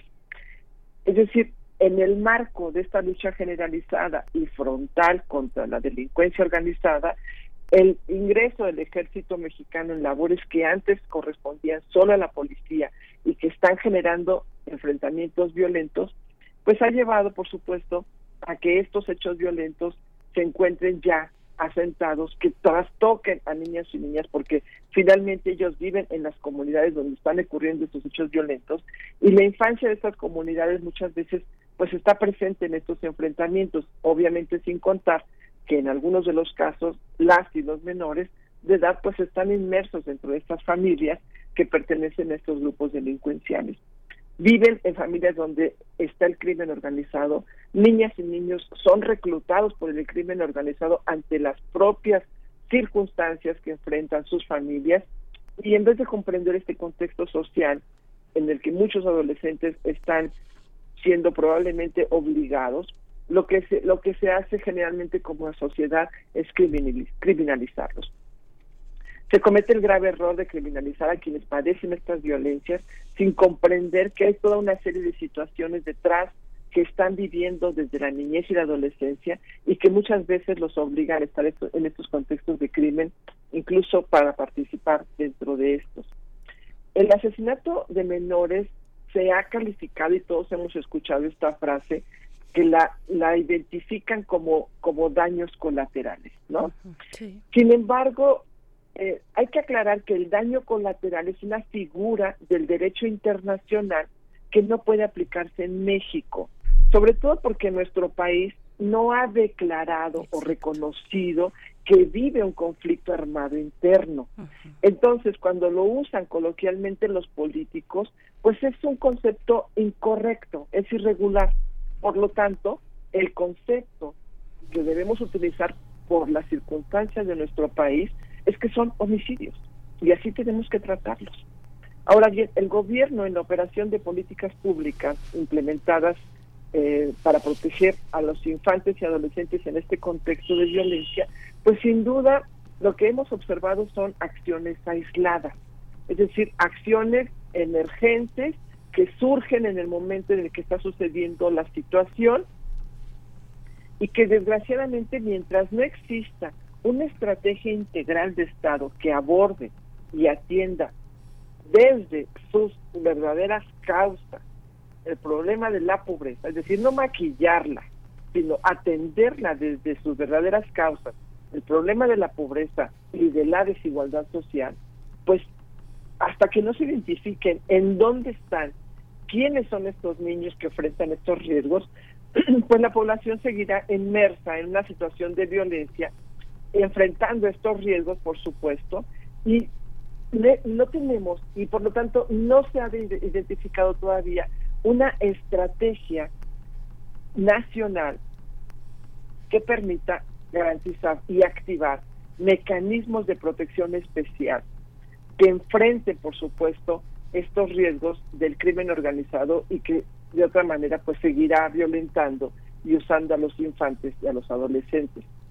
Vamos a seguir teniendo una proliferación de este crimen organizado que recluta niñas y niñas en medio de su supervivencia porque no hay otras condiciones para sobrevivir.